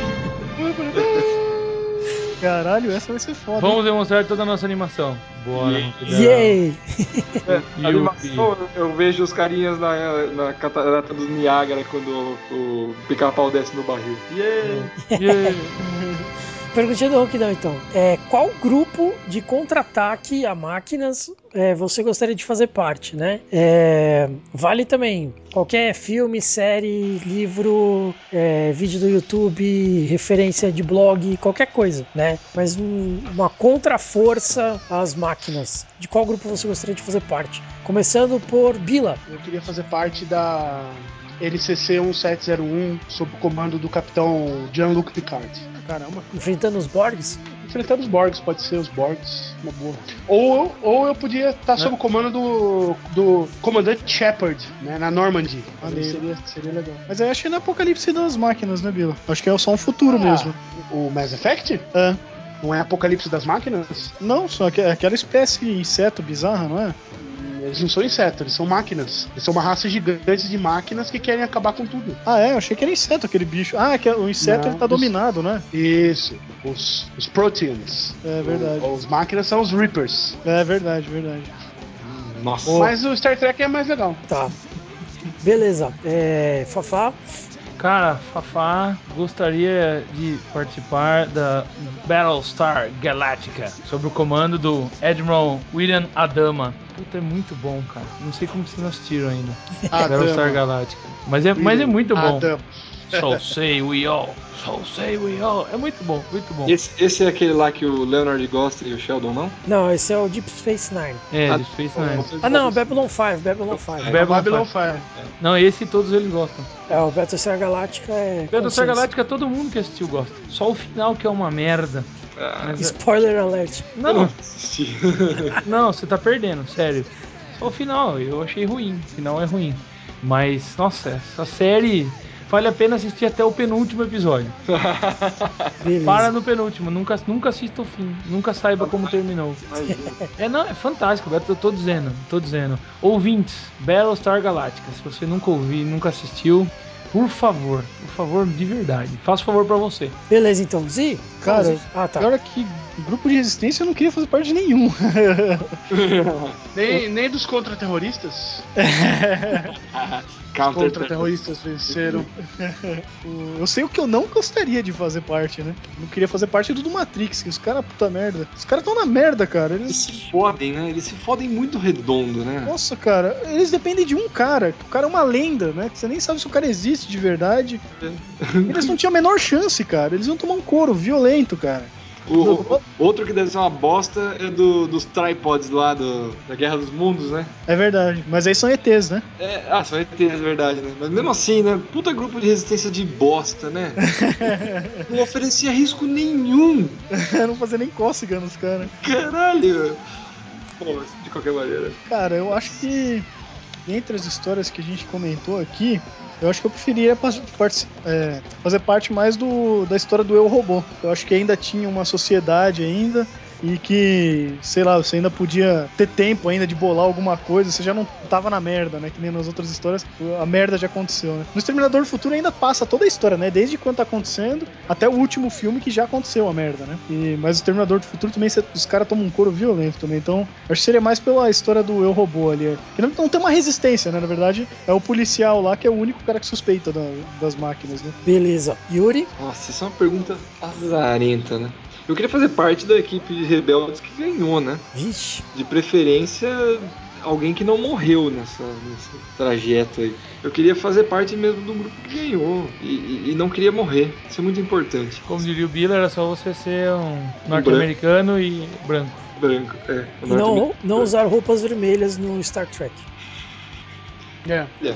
Do Independence Day é legal, hein? Independence Day, mas é ET, né, cara? Ah, ET, droga. Resistência contra robôs. Você tá, tá com a ideia do ET na cabeça, hein? Eu tô. Não, é que é Toda apocalipse. hora tá saindo isso. vindo pra mim ideias apocalípticas, tipo, é, do.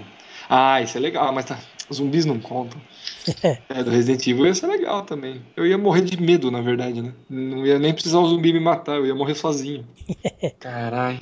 Nossa, Vidal, não sei, cara, escolher, não. Não sei. Não sabe escolher? Não, não, não, eu, pre- eu prefiro não chegar nesse ponto. Beleza. Alguma que você não gostaria, então, de fazer parte, que o Nancy falou? Ah, não gostaria? É. Ah, então Matrix ele escolheu bem. Matrix, puta que pariu. Só se você for o Neo, né? E olha lá. Não, eu queria estar no time do Neo, né? Se fosse do Matrix. Se bem que eles se fodem, né? Tem um traidor lá, né? Sempre Não. tem, né? Mr. Reagan. Mas é o, é o negócio, né? É, é, o, é o normal. É o normal. É quando tá apocalíptico o bagulho, é, vai dar merda. Alguém, as pessoas vão começar a se matar. Não, eu fico. Não queria Matrix. Não queria ser mesmo. Beleza. Bom, é, respondendo a perguntinha do Ronquidão, um grupo que eu gostaria de fazer parte é difícil, né, cara? Mas eu acho que eu gostaria de fazer parte, que não é bem uma equipe, né? Do, do, do pessoal do Ultravioleta, que ali, na verdade, até não é bem robô, mas são androids, né? E. explicar, cara. É, não, é é um filme da. Como é que ela chama? Mila Jovovich? É isso? Hum. É o quinto elemento. Isso, é a mina que faz o quinto elemento. O É. filme chama Ultravioleta mesmo. E ela interpreta o papel de uma. Mas que bosta de filme que você escolheu. Nossa senhora, puta que pariu. Filme B. Não, É. não, é, é filme B mesmo, bosta. Nossa senhora. Mas é interessante que é. que é. O grupo lá é, é tão superior que, que, que é interessante. interessante. Tá certo. É. Eu não sei explicar direito, tem que ver o filme pra entender. Tá, sem spoiler fica difícil explicar. É. Fear of the dark. I have a constant fear that something is always near. Fear of the dark. You. Fear of the dark. Então, Fabrício, aproveitando que o Ronquidão já fodeu a gente e a gente tá amortecido, manda sua perguntinha também. Ah, Ô, mas daí eu vou estar sendo, eu vou tá sendo a- o, o cara que vem depois do Gandalf Stormcrow, né? Depois do Arauto da Tempestade. Puta merda. isso, né? Significa que eu não valho nada. Bom, é, a perguntinha do Fafá é o seguinte, cara. Eu tava pensando, já desde a da sugestão do tema, é, o que vocês acham que seria pior para o ser humano? Um apocalipse é, cibernético, como a gente tá falando aí, robótico, ou um apocalipse energético? Se a energia, se energia elétrica acabasse por algum motivo. Eu sei que tem sido tema de séries e tal aí, mas e aí, o que, que vocês acham? O que, que seria pior? O que, que, que, que, ia ser pior enfrentar? Um mundo onde a tecnologia está dominando as coisas ou um mundo onde a tecnologia, de um dia para a noite, deixou de existir? Você vai chamar cada um pra falar ou a gente pode sair falando? Ah, é o Z que manda. Não, você, a perguntinha é sua. Vai fazer estilo ronquidão ou estilo tópico? Não, estilo top. Repete a pergunta, repete a pergunta que eu não entendi.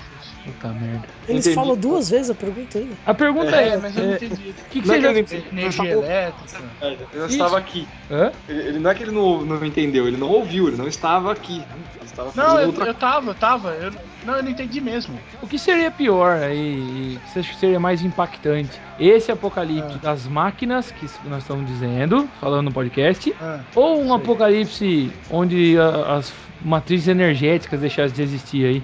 Ah, né? entendi. Energia elétrica, principalmente, que sem ela não.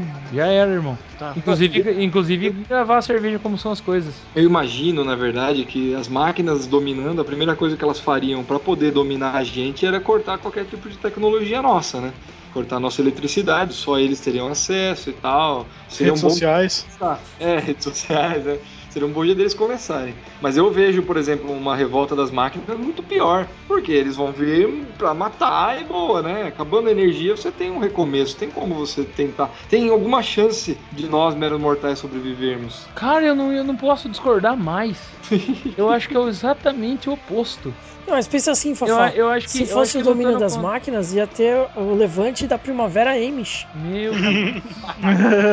A primavera aí, ia todo mundo levantar o celeiro do meio-dia, o celeiro das duas da tarde, é isso? É, todo mundo enfrentando as máquinas e a tecnologia. Tem um Com programa, no, tem um programa no TLC que é, cara, que é o Mu- Mundo Amish, que é a galera que sai das, das vilas Amish e vai lá para as grandes cidades norte-americanas. Meu senhor, Que legal, né? nossa senhora. Deve ser Aí- muito ruim, cara. Ah, é alguma coisa do tipo, o cara chega lá e ele pediu um omelete e os caras cobraram, tipo, 30 dólares dele, sabe?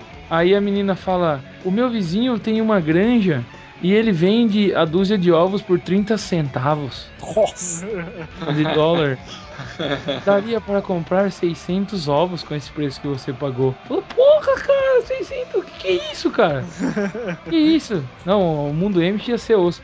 Mas eu digo porque é o seguinte, cara. é, eu acho que ia ser o contrário do que ele tá falando. Eu acho que se um apocalipse das máquinas tomando controle, a gente ia ter um- uma chance, por mais que fosse mínima, de, de, de sobreviver. Mas que se acabasse esse mundo como a gente conhece, tipo uma coisa que já foi explorada em séries, filmes e livros, tipo uma volta a, a- a Dark Ages, né?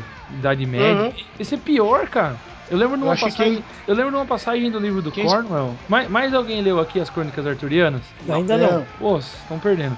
É, tem uma, uma passagem, o personagem principal do livro ele chama Dervel. Aí tem uma passagem que ele e o Arthur estão passando por cima de uma ponte, que é uma ponte romana. E a ponte romana, obviamente, é de pedra, de alvenaria, certo? Certo. Aí os caras estão em cima assim, aí o, o, o Arthur olha pra ele e fala assim: É, Dervel, se eu perguntasse pra você como é que se faz uma ponte, o que, que você ia falar? É, fácil.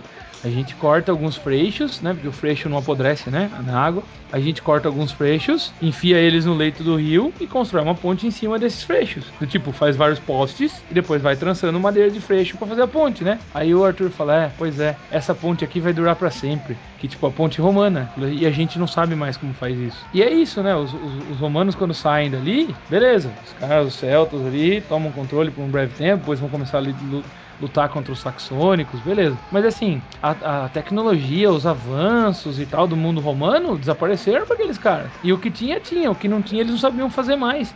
E até me preocupa isso. Até a- volto para a primeira parte do podcast. A primeira parte do podcast a gente tava falando da questão do trabalho, né? Então, assim, cada vez mais é automatizado, cada vez menos a gente sabe o que fazer, certo? Certo. Não, Não, como fazer. você não Ô, esquece. Você não, você não esquece o como fazer. Imagina, cada vez menos. Mano, não é- se, se você Não, sabe, não é você que não você esquece. esquece o Só que como você nunca fazer. soube. Você não aprende porque Você você não não vai precisa. aprender, você não vai precisar. Não, mas é, você é igual o Big Bang Theory. Os caras chegam, aquele, quando quebra o carro, quebra o carro dos caras, assim, o Leonard fala assim: Alguém, todo mundo aí sabe como é que funciona um motor a combustão interna, né? Os caras, claro, lógico. Alguém sabe consertar um? Aí todo mundo uh, fica um olhando pra cara do outro. É. Então você não ia saber fazer. Porque hoje em dia, cada vez mais, pra todas as coisas, as máquinas fazem. Não, mas você- acabar hoje, hoje, com toda a tecnologia, você diz acabar, acabar a energia elétrica. Acabou a energia elétrica. Por Acabou, motivo. ca- acabou. Você não tem como entrar no, no- perguntar pro Google como faz. É, mas hoje a gente sabe como é que faz energia. Hoje. Não, não, aca...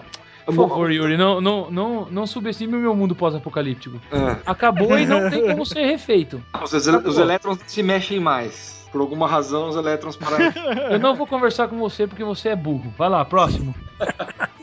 Não, eu entendi. Um- um- eu entendi a, Um jogo que ilustra proposta. muito bem essa, essa proposta aí é o Fallout, né? Eu não joguei Fallout, Fallout, ele tem essa-. Vai lá. Ah, tá. você não jogou Fallout e nem vai jogar, porque é primeira pessoa. Né? Ah, entendi. Mas não, vai lá, Bila, continue. Desenvolva. Não, o Fallout é uma guerra atômica, né? É, que traz o, o fim da humanidade tal como a gente conhece.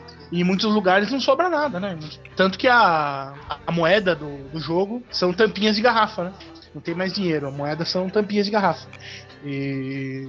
Bom, e ilustra muito bem. Fallout tem que jogar, não adianta. É uma Tem uma, é que tem, um- que tem uma série também que a série chama Revolution. Eu nem sei Revolution, se ela foi, nem sei se ela continuou. Continua. Eu, é, eu comecei a assistir Eu, e tal, eu- mas eu assisto. é, é aquele universo que eu tô falando. A gente simplesmente Sim. não sabe. A gente É. simplesmente não sabe mais fazer as coisas. Apocalipses, apocalipses em geral, principalmente os zumbis, geralmente dá pra notar isso, né? Os caras lá do Walking Dead tem que ficar fazendo as coisas tudo meio nas coxas pra. Porque não sabe fazer as coisas como elas são, né? É, é questão Porque de, tudo tá de- pronto. de trabalho, né? É. Trabalho é, é técnica, é técnica mais ferramenta, né? É. Não adianta você ter toda, toda a técnica se você não tem a ferramenta. Você vai conseguir fazer coisas improvisadas, mas tal como era, não.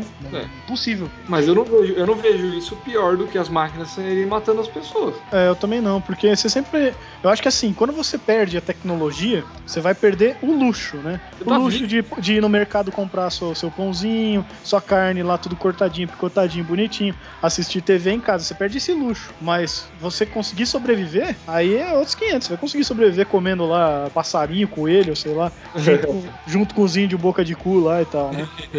Ah, Agora, se as máquinas voltarem contra você, você tá fudido. Ou você vai ser escravo ou você vai ser cadáver, presuntão. Exatamente, eu vejo assim. Eu- eu- a chance de sobrevivência sem tecnologia, com máquinas atirando em você, não. Eu entendi a, a propo- a proposta da sua pergunta, né? É, eu acho que num primeiro momento o impacto maior seria se a gente perdesse a tecnologia, né? Porque justamente essa questão do conforto, do luxo, da comodidade, é, parece que não, mas interferem muito no nosso nossa qualidade de vida, no nosso dia a dia, né? Então todo mundo teria que se reinventar. Eu acredito que o número de, de mortes ou de, de assassinatos, de crimes tudo mais, explodiria num, num cenário desse onde não há tecnologia. Né? Porque as pessoas não sabem viver sem tecnologia hoje. Ninguém, incluindo a gente. Nem sem É. controle. Nem sem Aliás, eu- não controle. sei se foi no nosso podcast que eu ouvi, ou se eu ouvi em algum lugar, algum vídeo assim, que tem alguma, algum filme, alguma série, não sei, que tem um apocalipse lá zumbi, né? E aí, o que que acontece? Os papéis se invertem. Os caras que eram super intelectuais e estavam no topo da, da cadeia ali, né, da humanidade, viram um bando de inútil no novo mundo apocalíptico. E os caras lá que era trabalho braçal, o pedreiro, o mecânico e tal, viram os líderes, porque aqueles caras têm uma serventia no novo mundo, né? Que eles Exato. sabem, eles que sabem fazer as coisas. Exatamente. Eles têm força pra matar zumbi. Exatamente. Então, e é mais ou menos nesse sentido, assim. Eu acho que o primeiro impacto pior seria a perda da tecnologia. Mas, como o Yuri e o Zi falaram muito bem aí, a questão das máquinas caçarem os humanos é muito mais complicado. Porque, justamente por pegar a gente desprevenido, por retirar da gente acesso à tecnologia, pelo menos de maneira fácil prática, né? É, que com certeza seria uma, uma artimanha, uma artimanha não, uma estratégia muito acertada da parte delas, né, da- das máquinas, tirar todo o nosso acesso à tecnologia. É, todo esse tipo de coisa ia pegar a gente muito de surpresa. Nós não temos hoje organizações é, preparadas, né, ou mesmo uma organização entre os seres humanos preparada para combater qualquer inimigo comum, né? Qualquer movimentação hoje é lenta, seja de quem for. Então seriam pequenas células organizadas, espalhadas, e as máquinas facilmente combateriam isso com, com maior destreza. Até chegar ao ponto de ter uma força que é de contra-ataque, né, de uma, uma contraforça poderosa o suficiente, como é o caso do, do Exterminador do Futuro, né? O Exterminador do Futuro é a salvação, é, muitos humanos já teriam perecido. né? A população da Terra seria ínfima. E, mas aí entra numa questão que, que é, sei lá, por que, que as máquinas precisam destruir a gente? A gente falou um pouquinho disso no começo, né? É, acho que sim. Que a gente seria um risco para a própria máquina. Por exemplo, na Skynet, né? A gente seria o risco de desligar a própria máquina. Ela tem que se proteger da gente, né? A gente é uma ameaça. Não, tudo bem, a gente é uma ameaça, ela pode se proteger da gente. Nós Mas, mesmos. é, mas por que, que ela precisa É caçar? que na, na, na, na visão das máquinas, o ser humano é imperfeito, né? O ser Sim. humano é um ser, é, é um ser imperfeito, né? Então ele tem, que- ele tem que ser eliminado porque ele, ele erra demais, né? Ele erra muito, ele erra demasiadamente e com uma frequência muito grande. Então ele é um é um risco, né? É um risco muito grande, até para a integridade física da, da máquina, né?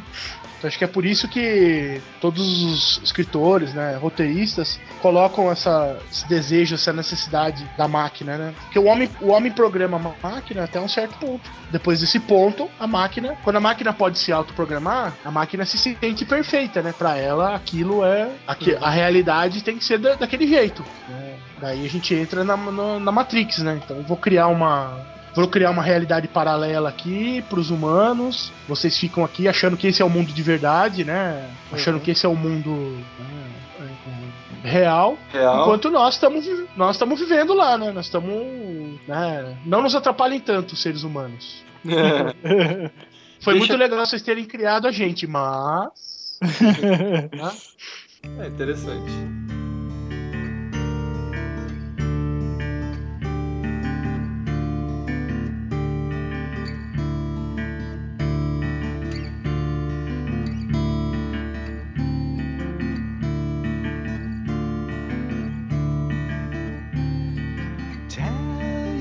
O último tópico eu não sei, deixa eu ver aqui. Seria mais de sacadeira. Seria é, se a Skynet já está sendo criada pelo Google. Seria o Google o criador da Skynet, que tá, o Google que vai criar o nosso apocalipse aí, né? Criando, fazendo carro que, que anda sozinho, né? É, recentemente, né? Agora em dezembro, o Google anunciou que é aquisição. Foram umas 6, 7 empresas, né?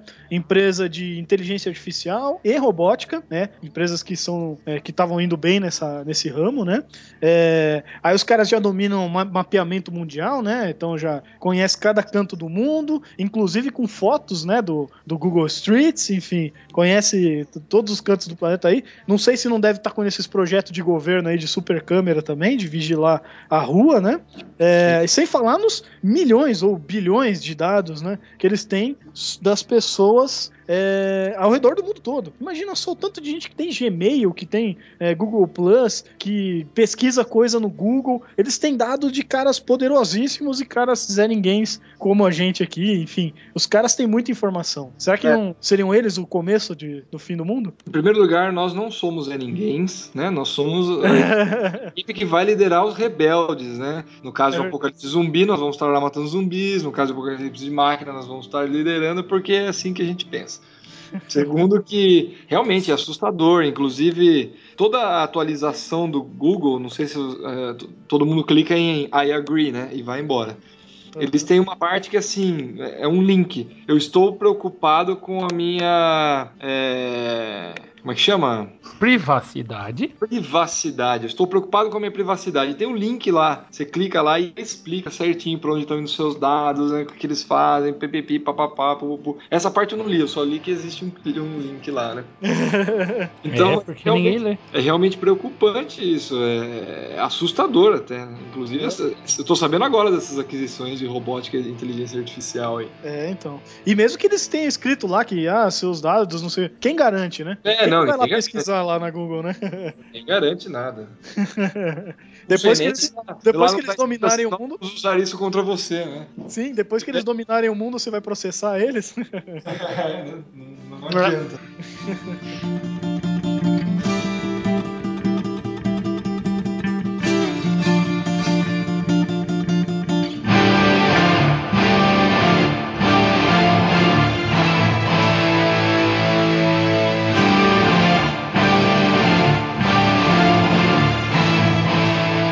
Harmonização?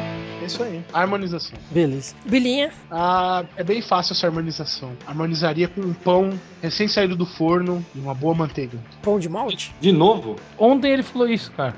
Exatamente. Ontem eu falei isso, só que é de novo, galera. Foi mal. Faz, faz o seguinte, Bila, quando você tá com vontade de pão É. recém sair do forno com manteiga, você come. Aí você perde a vontade É. e para de falar. Exatamente.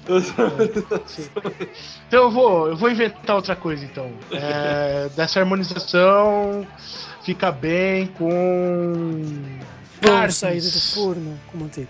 Carne saindo do fogo com manteiga. Car- Carnes Não, é pesadas. pão, é, é pão recém saído do forno no café da manhã. Ah, legal. Porque daí pode ser com requeijão, né?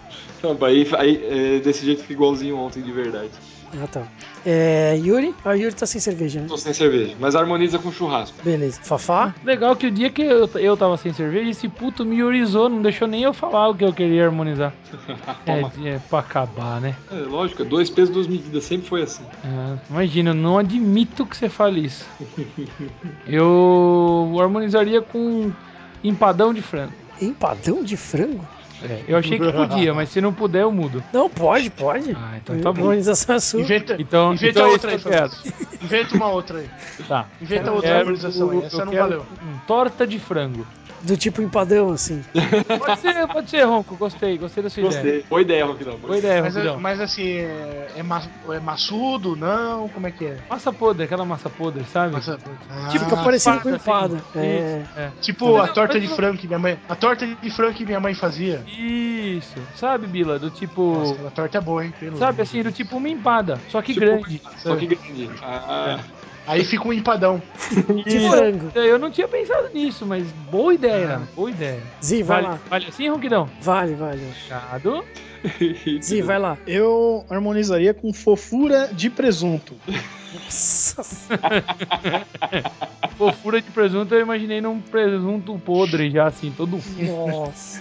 Magiquitos Pizza. Tá, eu, harmonizaria. Eu concordo com o Bilinha que com pão fica muito bem. Acho que com pães variados, inclusive com pão de queijo. Tinha aqui em casa hoje, ficou muito bom, ficou bastante interessante. Também acho que harmoniza bem com petiscos suaves, é, com patês suaves, né, petiscos secos. E acho que a harmonização tem que ser feita por semelhança, buscando aí acompanhar a cerveja, já que a cerveja é de balada, né? Acompanhar a cerveja bebida em grandes quantidades. E então tem que ser Entendi. algo que a gente coma, possa comer o dia inteiro sem se empanturrar. Né? Não é uma Tem que refeição. buscar sempre, buscar sempre a vitória e os três pontos. Exatamente. Mas é isso aí. Mais algum comentário? Olha, eu Não. poderia harmonizar a minha com empadão também. tá bom. é complicado. Empadão de, car de carne. Não, não, de frango. Ah, tá. Pode ser de galinha? Não, eu gosto só de comer frango. Ah, então beleza. Comer o frango. Entendedores entenderão. E o Bila harmonizaria com o que, Bila? Com pão e manteiga? No café da manhã? Um pão, pão recém saído do forno, assim, no café da manhã. Ah, legal. E você, Zi? É, ele não fode, vai, sei lá. Nossa, você não entendeu o que era pra repetir, Zi? Não, não, não, não, ele não entendeu. Ah. Isso que torna, isso que torna o negócio muito mais legal. Então, beleza. Então é isso aí, pessoal. Esse foi mais um episódio do podcast Cerveja Como São as Coisas. Fiquem ligados no site, muitas novidades acontecendo aí. É, temos agora a página Arquivos, temos agora a sessão Papo de Domingo e temos também sempre algo novo aí para vocês, tá? Até a próxima e tchau. Tchau!